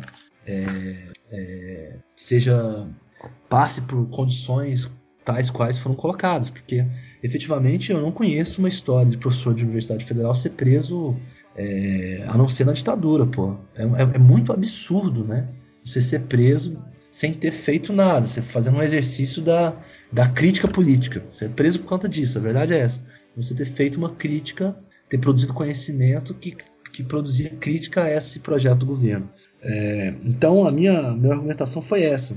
A faculdade de filosofia, a faculdade de educação levou, levaram argumentações muito importantes, não, tão, não pessoais como a minha, né, para a questão, mas a votação foi esmagadora. Quer dizer, todo mundo ali do Consune, do Conselho Universitário, é, já estava amarrado, fechado para votar pela manutenção do título, sem nenhuma argumentação, sem nenhuma discussão, sem nem dizer porquê, né?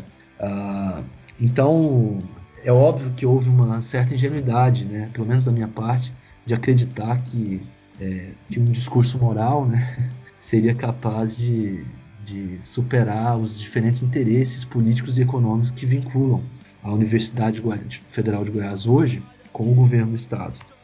É, eu não consegui mapear ainda e nem estou interessado também em aprofundar nisso, porque isso me causa muito, muita indignação. Uh, mas existem vários interesses, né, vários vínculos entre a Universidade Federal de Goiás, hoje o governo de Goiás. Uh, e são por isso, por exemplo, o verba da FAPEG, né, da, da, Fundação de Pesquisa do Estado, que a universidade tem acesso a grande parte dessa verba para desenvolver suas pesquisas, uh, áreas do Estado que são doadas para a universidade e vice-versa. É, quer dizer, é uma relação bastante próxima. Né? O reitor ele, ele é uma figura que, que, que participa de banquetes lá, no, dados pelo governador para os reitores das universidades e tudo mais. Uh, então existem esses vínculos que geralmente esses cargos institucionais uh, estabelecem precisam manter, é, dependem, né? É, e que acabam fazendo com que a universidade, por exemplo, não seja esse espaço que a gente imagina que ela é de crítica, de emancipação, é, de preocupação humana, né, com o conhecimento e com a razão uh, para o desenvolvimento de uma sociedade melhor e tal. Né? Infelizmente, é, a universidade ela não é isso. Né? Ela tem isso também porque tem professores, tem alunos, tem pessoas lá produzindo conhecimento.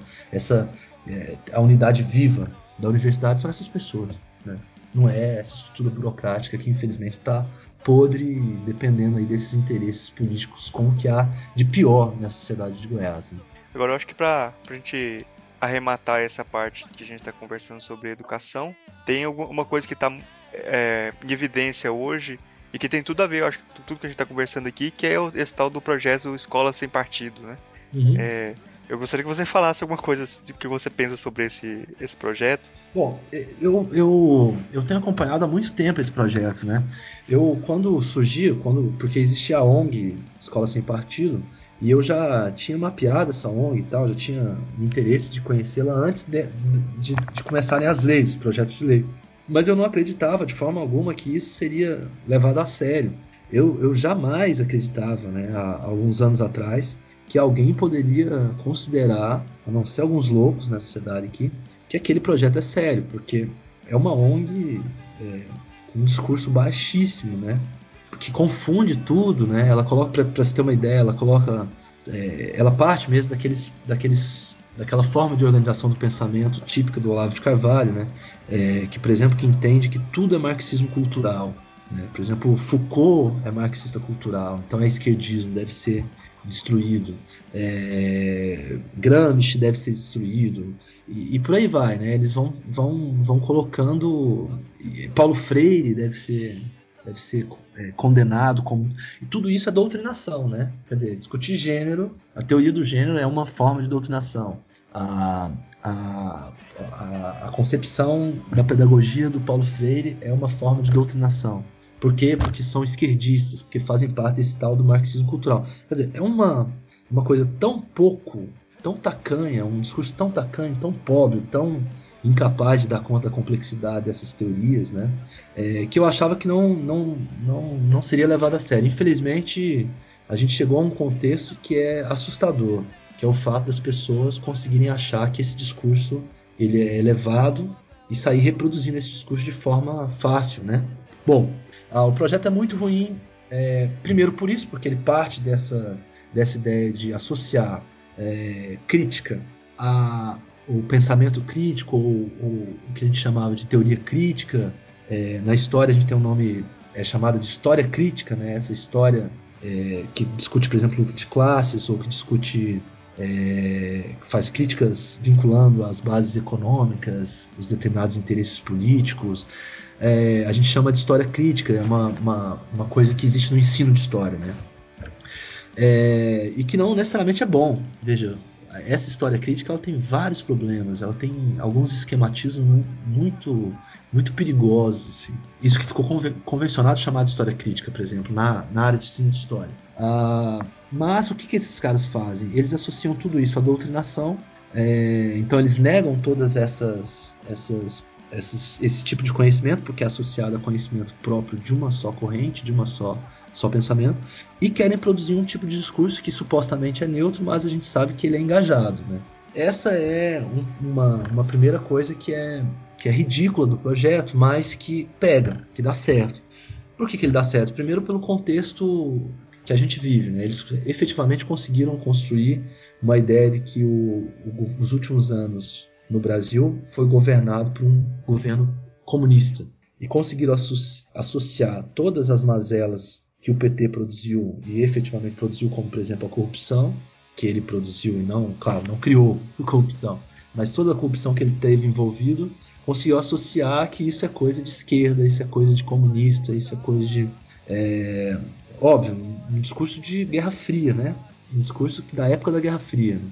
Bom, é, então eles conseguiram fazer isso e ao mesmo tempo eles conseguiram. Eles jogaram a corda pra gente se enforcar, porque eles falaram assim: olha, a gente quer uma escola neutra, a gente a está defendendo a ciência, a gente está defendendo o discurso razoável. Eles estão defendendo a doutrinação, a ideologia. Quando a esquerda responde dizendo tudo a ideologia, quando reduz tudo a ideologia, ela compra a corda, ela, ela, ela se enforca. Porque ela aceita que ela é o ideólogo, ela vai ser o ideológico, e o outro vai continuar reivindicando a ciência, a razão, a prudência. Ah, qual que o pai vai querer? O cara que diz que, não, que a escola não pode ser de nenhum partido, ou o cara que fala, não, mas tudo é ideologia, tudo é partido, tudo é tomada de posição. É, me parece que é um erro estratégico nosso defender com a ideia de que tudo é ideologia. Até porque a gente tem que saber mesmo, é, isso que eu estou falando não é novidade, acho que o, o Idelber Avelar foi um dos primeiros a colocar isso. É preciso sim separar ideologia de educa do educador, o ideólogo do educador. Né? Quer dizer, uma coisa é o ideólogo, é eu entrar dentro da sala de aula é, e não aceitar que meus alunos tenham posições distintas né? e querer transformá-lo no meu partido, ou na minha igreja, ou no meu, seja religiosa, política, ideológica, seja o que for. Uh, outra coisa é o educador, né, que pode partir de premissas subjetivas, ou que, ou que a subjetividade dele, suas escolhas, as suas decisões, claro, partem de subjetividades, interfere toda a formação política dele, ideológica, interfere nas suas escolhas. Mas é distinto o papel dele enquanto educador do ideólogo. É distinto ele enquanto cientista dele enquanto ideólogo. Né? Quer dizer, na ciência, a, a, a, tomada de posição, a posição subjetiva interfere na produção das ciências, por exemplo, nas ciências humanas. Mas nós temos um conjunto de critérios, por exemplo, na ciência histórica, para poder afirmar certas coisas. Não é tudo é ideólogo. Um discurso do Olavo de Carvalho sobre a Rússia é muito distinto de um discurso de um historiador sobre a Rússia. Né? Por que, que o do historiador é mais ele consegue amarrar melhor, ele consegue, porque ele tem critérios metodológicos. Não porque é tal historiador, porque ele é historiador, mas porque ele usa determinado método que garante que determinados documentos sejam interpretados de determinadas formas que, que possam ser aceitas por qualquer pessoa, independente da crença. Né? Quer dizer, ninguém vai discordar que o Che morreu em 67. Todo mundo pode concordar com isso, independente da ideologia. Né? É, as interpretações da história, elas podem, elas não podem ser unilaterais. Um discurso muito unilateral, é, ele, ele, ele é facilmente combatido, porque eu apresento outras fontes, por exemplo, para quem defende a ditadura militar. Ah, a ditadura foi ótima. Bom, é facilmente combatido. Você pega, só mostra os casos de tortura. Você acabou com o discurso dele. Mas o cara que fala que a ditadura era só tortura, que na ditadura ninguém podia falar nada, que se você saísse na rua à noite você era preso e torturado, esse cara também está criando uma interpretação unilateral sobre a experiência da ditadura, uh, que não vai vai ser facilmente derrubada. Por isso que a ciência de, define determinados critérios que ampliam a, a, forma de lidar com as fontes e a forma de lidar com a interpretação. Uh, então, é, é esse elemento complexo da produção do pensamento é que a escola do partido sem partido não consegue chegar e que nós não podemos abandonar. Porque se a gente abandona essa complexidade da produção do pensamento e reduz tudo, ah, tudo é ideologia, por isso eu combato a, a escola sem partido, eles ganharam. Eu não sei se eu estou conseguindo ser claro aqui na, é, no que eu estou dizendo, né? O que eu estou dizendo é que eles, eles, eles, eles jogaram uma corda pra gente.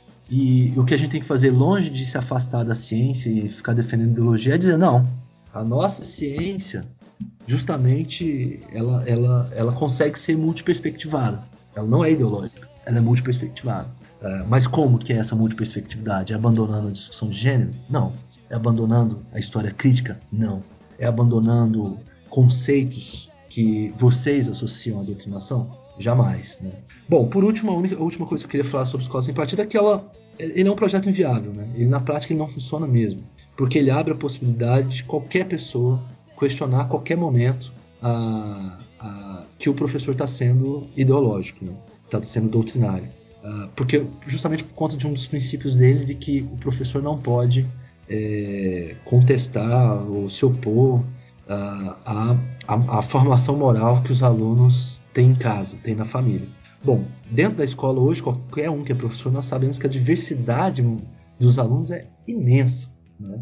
Quer dizer, então você tem filhos de ateu, você tem filhos de, de católicos, você tem filhos de, das várias igrejas evangélicas, você tem filho de, de de espírita.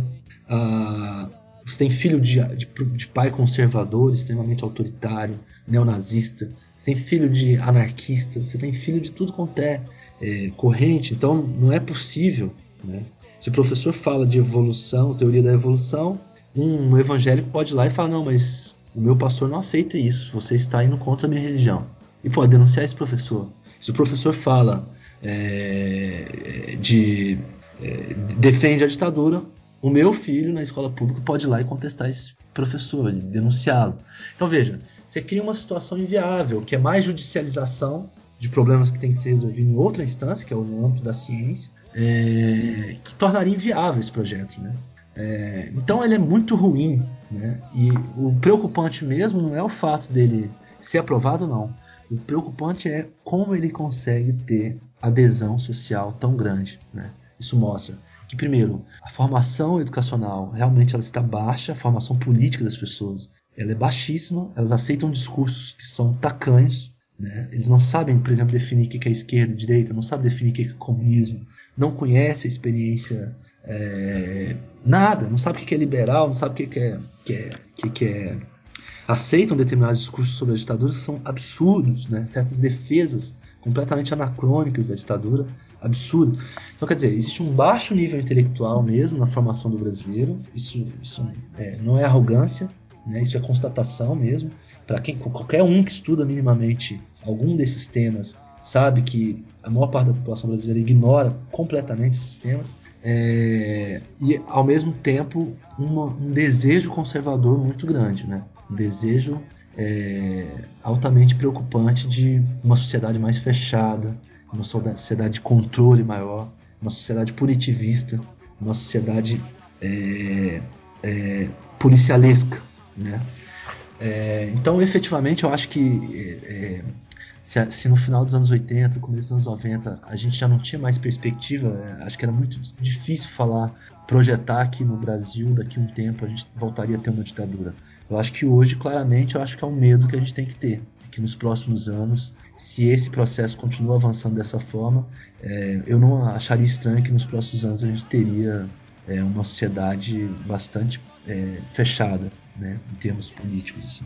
O Renato Giannini falou no Facebook esses dias agora sobre, sobre isso, falando que o problema não é nem você desmontar o, a, o projeto, o, o, pensamento da, do pessoal da escola sem partido. O problema é que eles estão pautando o debate, né?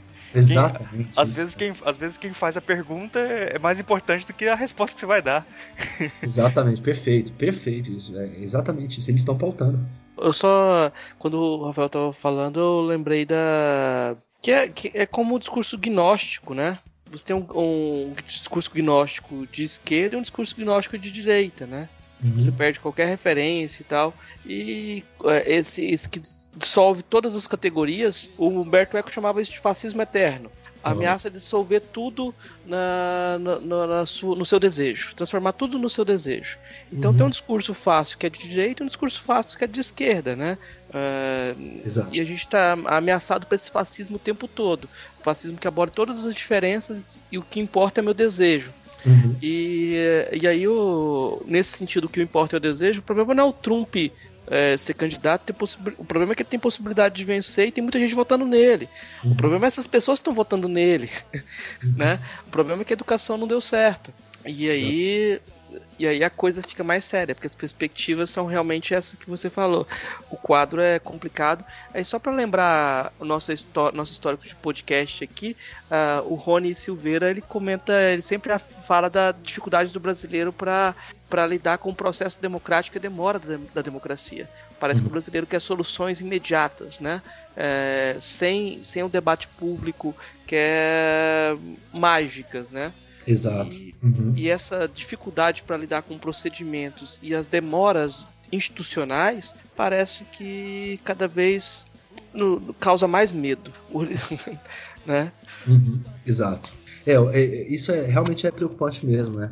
Porque, é, e essa é uma boa chave mesmo, porque esses discursos, é, todos estão pautados por isso mesmo, esse, é, essa vontade é, de, de, estabelecer as coisas sem passar pelo debate mesmo, né? Quer dizer, é, bandido bom é bandido morto. Pronto, então vamos embora acabar com. Como que a gente quer acabar com o problema da segurança? Um problema extremamente complexo. Eliminando essa parcela da população que se chama um grupo social que, que se funda discursivamente, né? E que de, a, acaba tendo determinadas características. É, e, e, mas você cria um discurso. Isso é, é extremamente preocupante mesmo, porque veja, é, discutir segurança pública é complexo. entender a, como o sistema penitenciário, por exemplo, é, não consegue é, garantir o cumprimento da lei, como o sistema penitenciário precisa ser reformulado para que as punições que são feitas dentro da lei elas sejam cumpridas, é, isso é um elemento que demora que, que, e, que para esses caras vão se associar, ah, tá defendendo bandido, tá querendo que, que, a, que, a, que a prisão seja é, boazinha, né? Quer dizer, é difícil entender a, o problema da segurança pública, ele é complexo, mas você encontra uma resposta rápida. Elimina, bota lei mais dura, ferra esse pessoal, castra ação química e não sei o que lá. Sei que lá. Isso me lembra muito as experiências é, do nazismo mesmo, assim, não? E, e claro, não estou querendo dizer que isso é nazismo, mas é só mesmo uma comparação com a experiência do nazismo, porque quando você constrói determinado, você, você, você atribui a determinado grupo social, você cria um grupo social discursivamente, atribuindo a ele o grande problema que afeta a sociedade, o grande problema que te afeta, é, você se permite fazer qualquer coisa com essa pessoa que faz parte desse grupo. Né? Daí você entende os linchamentos. Um cara que é, é bom, supostamente bom, moralmente não é agressivo, não é nada, mas ele está lá, é, ele se dá o direito de espancar uma pessoa é, com a sensação de que ele está certo, né? E ele faz isso, ele pode fazer qualquer coisa com a pessoa, porque você retirou justamente nesse discurso a humanidade dessas pessoas. Então ele te permite ser extremamente cruel. Então, o que me preocupa nesse discurso não é o fato de terem pessoas, é, grupos fascistas, que estão articulando esse processo, que estão surfando nessa onda e tudo mais. Tal. Ah, o que me preocupa é como pessoas que são nossos pais, nossas mães, nossas sogras, nossos é, cunhados, nossos parentes, são pessoas que nós conhecemos pessoalmente, nós sabemos que são pessoas é, que não são é, fascistas, não são, é, não são doentes, não querem exterminar alguém, defenderem justamente propostas de extermínio, né? Propostas de ódio, por exemplo, contra esquerdismo, contra comunista, contra bandido, contra não sei o que lá, não sei o que lá. Isso é que me assusta, porque aí é, efetivamente são essas pessoas que, que se constroem um movimento que pode tornar essa sociedade realmente mais fechada, né? O, grupo de fascistas mesmo que existem no Brasil, esse grupo conservador, ele não é um grupo tão forte mas ele tem conseguido a adesão social dessas pessoas. Né? E, é, e, isso é mais preocupante ainda. Bom, agora você quer completar alguma coisa, Marcos? Não, não, vamos para o punk agora. Então, beleza. vamos então para as indicações aqui. Rafael, você trouxe alguma indicação para a gente aí, para os nossos ouvintes? Então, é, é o, o, o, tema nosso, ele não tem muita. Ele é novo, né? Mas tem alguns livros que não são. Não tem, assim, é diferente dos outros temas que vocês trabalharam, é, que você tem livro muito legal e tal. É, o nosso não tem tantas coisas, assim, entendeu? Porque é, é, é um tema novo, né? É, mas, eu, mas se quiser entender de organização social, né? Uh, existem alguns livros que, que, tem, que são, são assim, é, primeiros, ou que estão aí, que existem enquanto livros publicados uh, na, no tema, sobre esse tema, né? Uh, existe um, um, livro que é, chama Reforma do Estado e Organizações Sociais, que é do Alexandre Veronese, que é um doutor em sociologia, uh, que aí ele analisa, como não tem experiência na educação, a primeira está se produzindo em Goiás, nenhuma dessas é especificamente sobre educação, né? Uh, mas esse do Veronese é interessante porque ele analisa uma experiência completa, uh, uma experiência mesmo de, implantação da, no Ministério da Ciência e Tecnologia, de OS. Né? A, a, preocupação dele é justamente como que esse modelo é apropriado na prática. Né? Ele parte das leis, mas tentando entender esse, esse vínculo com a prática. Sair do, do, abstrato e pensar como efetivamente esse modelo vai sendo construído. Uh, tem um outro livro que é que me parece esse acho ainda mais interessante que é chama as organizações sociais da sistematização a uma análise crítica do modelo é, que é do Maurício Sardinha uh, Menezes dos Reis uh, que é do direito, né? Ele é, a formação dele é no direito, mas é muito interessante porque ele faz uh, que torna interessante esse livro é o fato dele confrontar, está preocupado em confrontar também as leis, uh, pensando nas várias críticas que esse modelo já recebeu, né? críticas vindas da sociedade, vindas do Ministério Público, uh, os atos de inconstitucionalidade dentro do Supremo. Então ele tenta pegar esse modelo não simplesmente é, reproduzindo a ideia de lei, do que está na lei e tudo mais, né? mas tentando pensar nas críticas a esse modelo. Uh, um outro livro que eu acho que também é importante é, talvez ter acesso, que é o chama Organizações Sociais, a construção do modelo, que é do Rubens Naves, né, que também que é do direito. Que aí é legal porque ele faz essa trajetória Uh, ele, ele organiza o livro, na verdade tem vários autores, né? ele, o Rubens Naves é o organizador, mas ele, ele consegue pegar vários pontos de vista e também traçar um pouco dessa trajetória das organizações sociais, no nascimento dela desde o governo do Fernando Henrique Cardoso. Né? Então, para quem tiver interessado nisso, é, vale a pena pegar esse livro. Uh, agora, aqui em Goiás, uh, nós só temos que eu conheça, pelo menos pelo mapeamento inicial que eu fiz, uh, não existe uma obra, né, livro publicado sobre o tema, mas existe uma dissertação de mestrado que eu não, que eu não queria deixar é, de indicar, né? Porque eu acho que é importante, é uma dissertação de mestrado que foi defendida na sociologia, uh, é, aqui na, no mestrado de sociologia, uh, e que discute as organizações sociais da saúde e é uma e é a única dissertação que discute isso assim e é muito legal porque ela é, coleta muito, muita entrevista com os trabalhadores da saúde. E ali você entende por dentro mesmo, né? Todo o processo de constituição das organizações sociais e, e um pouco também do modelo goiano, assim, como que em Goiás me parece que esse modelo, é, esse vínculo da máfia, ele ainda é mais forte, assim.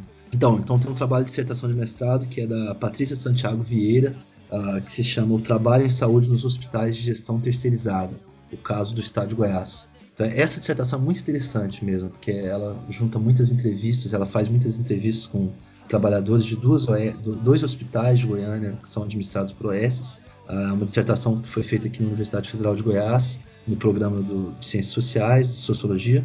Uh, quem orientou foi o professor Dr. Revalino, uh, e ela está disponível no site da UFG, né, no, no, no, cadastro de teses e dissertações da UFG na biblioteca da UFG é possível pegar essa dissertação online. Então vale a pena conferir para quem estiver interessado na realidade de Goiás sobre o S. Bom, de livro foi isso de, de bibliografia assim, que eu trouxe. Uhum. É, eu queria que você selecionasse, se faz pra gente uma, uma, uma, música da sua banda que eu acho que, que tenha mais a ver com, com o que a gente falou hoje. Bom, ah, eu acho que a música que, da minha banda que, que, eu, que eu acho que teve mais a ver com todo esse processo, ela se chama Recua Polícia. que na verdade é uma música que a gente fez em 2005, 2004, tem muito tempo, né? Mas que ela retomou, ela começou a ser conhecida mesmo, assim, o pessoal começou a cantar nos shows e tudo mais, e a pedir essa música na depois de 2013, quando teve os atos de transporte da, do MPL e tudo mais, né, pelo contra o aumento das passagens. E, e, e, na luta das OS também, ela é, é cantada pelos meninos e tal. É, e, e, eu sempre fiquei pensando, né, por que, que essa música ela é, ela pega, né? Por que, que ela se tornou a música mais que o pessoal mais gosta nossa, assim, né? Geralmente. E por que nas manifestações ela tá sempre, ela significa alguma coisa, né? E, e eu acho que essa música ela tem, ela carrega mesmo uma vontade, assim, uma, um certo ressentimento. Ela não é uma música boazinha, sabe? Ela é uma música que carrega um certo ressentimento, um ódio, uma vontade de destruição que é ao mesmo tempo uma vontade de ser, né? uma vontade de ser a qualquer custo, mas que para poder existir, para poder se tornar, precisa destruir, precisa eliminar, né? É, e quer ressentimento também, é, né? Uma vontade de, veja, e ela pega porque justamente o ressentimento dela é com toda a força policial, né? Como que as pessoas, muita gente já sofreu um baculejo, já sofreu algum abuso, já foi agredido, né? E quando ouve a música ele porque a música ela faz uma, uma inversão. Ela cria, é, ela diz, né, recua por isso o poder popular está na rua e ela cria é esse momento do poder do povo na rua, que agora quem manda é o povo e é o povo que se levanta contra a polícia, né? Agora a polícia é que obedece, o governo é que obedece o povo. Essa inversão, ela é justamente isso, essa vontade de poder, né? De agora criar um poder que seja nosso, né? É, e, e que o ressentimento potencializa a música, né? Ele diz: Nossa, agora é isso. Eu queria estar nessa posição de poder dizer para esses caras que, que, que ninguém manda em mim, é eles que vão me obedecer agora, né? E a música é extremamente cruel, porque ela. Eu utilizei alguns trechos da. Da, da dos, dos, terroristas anarquistas, né? Uma carta, por exemplo, do Emily Henry, onde ele dizia, na carta do julgamento dele, ele dizia que não pouparia nem os filhos da burguesia, porque os filhos da classe trabalhadora também não foram poupados. Então, essa frase eu, eu usei, né? Não pouparemos nem os seus filhos, porque os nossos também não foram poupados. Porque, é, nem foi intencional, mas, mas acaba criando na música esses, esse, essa força da vontade de destruição, é, de, destru, é, de, né, de, é, de, poder mesmo, se impor também sobre, um, sobre alguém de forma brutal. Né? É, mas eu acho que é isso que a música faz. Então eu deixaria essa música aí, Recuo Polícia, como, como indicação da nossa conversa aí, que tem a ver com o momento da repressão que a gente sofreu aqui em Goiás. É, tá certo. Marcos, você trouxe alguma indicação pra gente? Poxa, eu, trouxe pouca coisa aqui. Eu já tinha separado já para indicar a, a banda do Rafael, mas ele você já, já antecipou a, a indicação de uma música. Mas eu acho que tá, é válido quem puder lá ir no, no site dos senhores e baixar o, o, álbum, o último álbum, vai ter material para ouvir também. E aí eu vou indicar uma coisa, uh, um autor que eu tá, me veio a lembrança na nossa discussão, que é o Ivan Illich, que é um teórico uh, alemão, não é aquele da morte de Ivan Illich, né? Que ele propôs, um, eu acho que é o momento a gente resgatá-lo como uma possibilidade de pensar também, nesse momento que o pessoal está falando de escolas é, é, sem partido, é, a defesa de uma sociedade sem escolas, né? A crítica a todo o processo de uh, institucionalização e consumismo que uh, começa na, na, dentro das próprias escolas. É, tem poucos títulos dele, acho que em português, não sei se o Sociedade Sem Escolas, mas tem muitos títulos em espanhol. Acho que quem está interessado vai procurar e vai encontrar coisas interessantes para retomar. Né? Legal. É, eu vou indicar um, um episódio de um podcast que é o, o, o, podcast Fronteiras da Ciência, que é da Universidade Federal do Rio Grande do Sul, da temporada atual, que é a temporada 7, e o episódio 17, que é sobre que fala sobre escola sem partido, vários, vários professores lá da área de, de, de educação mesmo discutindo esse projeto. É, bom, a gente está chegando aqui no final do programa e eu queria abrir um espaço aí para o Rafael é, fazer suas considerações finais, divulgar algum, alguma, algum trabalho, alguma coisa, algum meio de contato. Se falar suas considerações finais mesmo aí. Certo. Bom, primeiro eu queria agradecer, né, o Marcos e o Murilo pela oportunidade de estar aqui com vocês. Acho que foi um, para mim foi extremamente divertido poder fazer essa discussão, né? Ah, dizer que parabenizá-los também pelo trabalho. Eu, eu, acompanhei o site lá e é muito legal assim o, o trabalho que vocês estão fazendo. Acho que é muito importante também. E queria agradecer essa oportunidade de estar podendo discutir sobre esse tema tão importante aqui para a educação em Goiás, né? Sobre OS, sobre escolas militares, projetos de escolas sem partido, né? Uh, e, e, dizer por último que eu imagino que é, Goiás ele tem servido, é um estado que tem servido uh, como laboratório é, na, é, de muitas coisas que são implementadas ou que pretendem, pretende se implementar nacionalmente. Eu imagino que a OS é um desses elementos, né? É, mas a gente teve um laboratório, a prova de que Goiás funciona como laboratório, especialmente laboratório de repressão, aconteceu durante a Copa.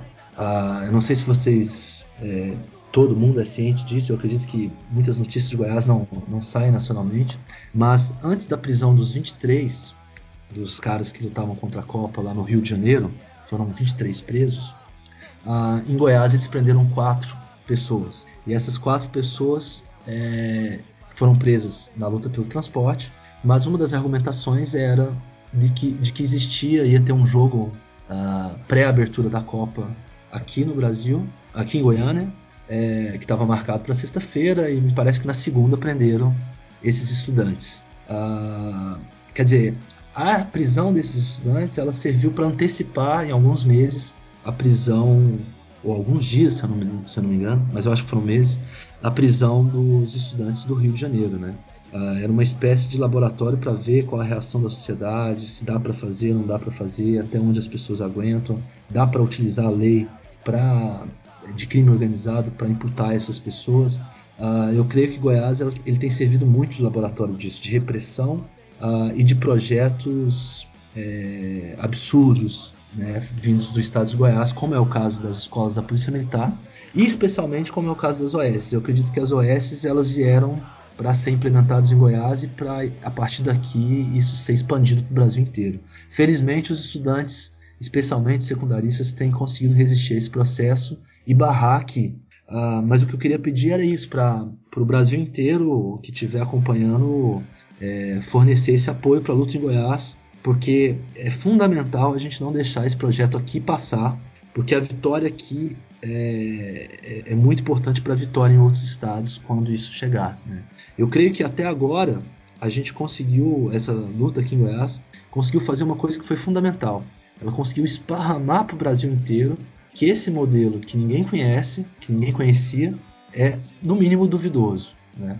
Eu acho que isso a gente conseguiu fazer tanto na sociedade goiana, goianiense e goiana, de que ah, pelas ocupações, pelas críticas e textos que foram produzidos, é, por isso ter dado muita repercussão, inclusive pela prisão também, porque os caras falam, putz, por que estão prendendo professor, estão prendendo estudante?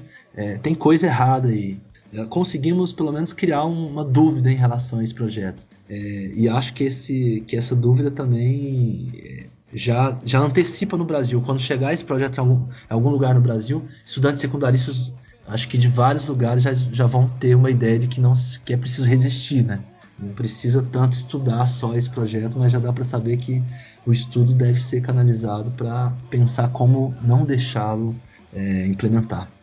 Era isso. Agradecer, obrigado. Bom, obrigado pela, você pela sua presença. A gente agradece mais essa disponibilidade de tempo que você teve aqui pra gente. É, foi um papo muito legal, a gente aprendeu, acho que eu aprendi muita coisa aqui com, com, com você e, bom, até, até a próxima aí. A gente... Oh, valeu, Marcos, obrigado. Valeu, Murilo, obrigadão aí. Falou, valeu. Eu peço para você que está ouvindo comentar no nosso site, o filosofiapop.com.br. A participação de vocês é muito importante, é o que dá força para a gente continuar o nosso trabalho. Se você quiser, pode mandar também um e-mail para contato@filosofiapop.com.br. Lá no site a gente coloca todas as referências citadas aqui no episódio e também os links para as nossas redes sociais e página no Facebook. Se você quiser ajudar a gente, você pode compartilhar os episódios com os amigos e também avaliar no iTunes. Isso ajuda muito a gente subir na classificação deles e trazer muito mais ouvintes. Obrigado a todos e daqui a duas semanas a gente está de volta. Pagarão por bravo. Essa é a revolta sangue escravo. Não pouparemos nem os seus filhos, os nossos também não foram poupados. E antes de serem queimados vivos, sentirão o princípio ativo do ódio, da ira popular. Senhores, murder, revolta no ar. Recua!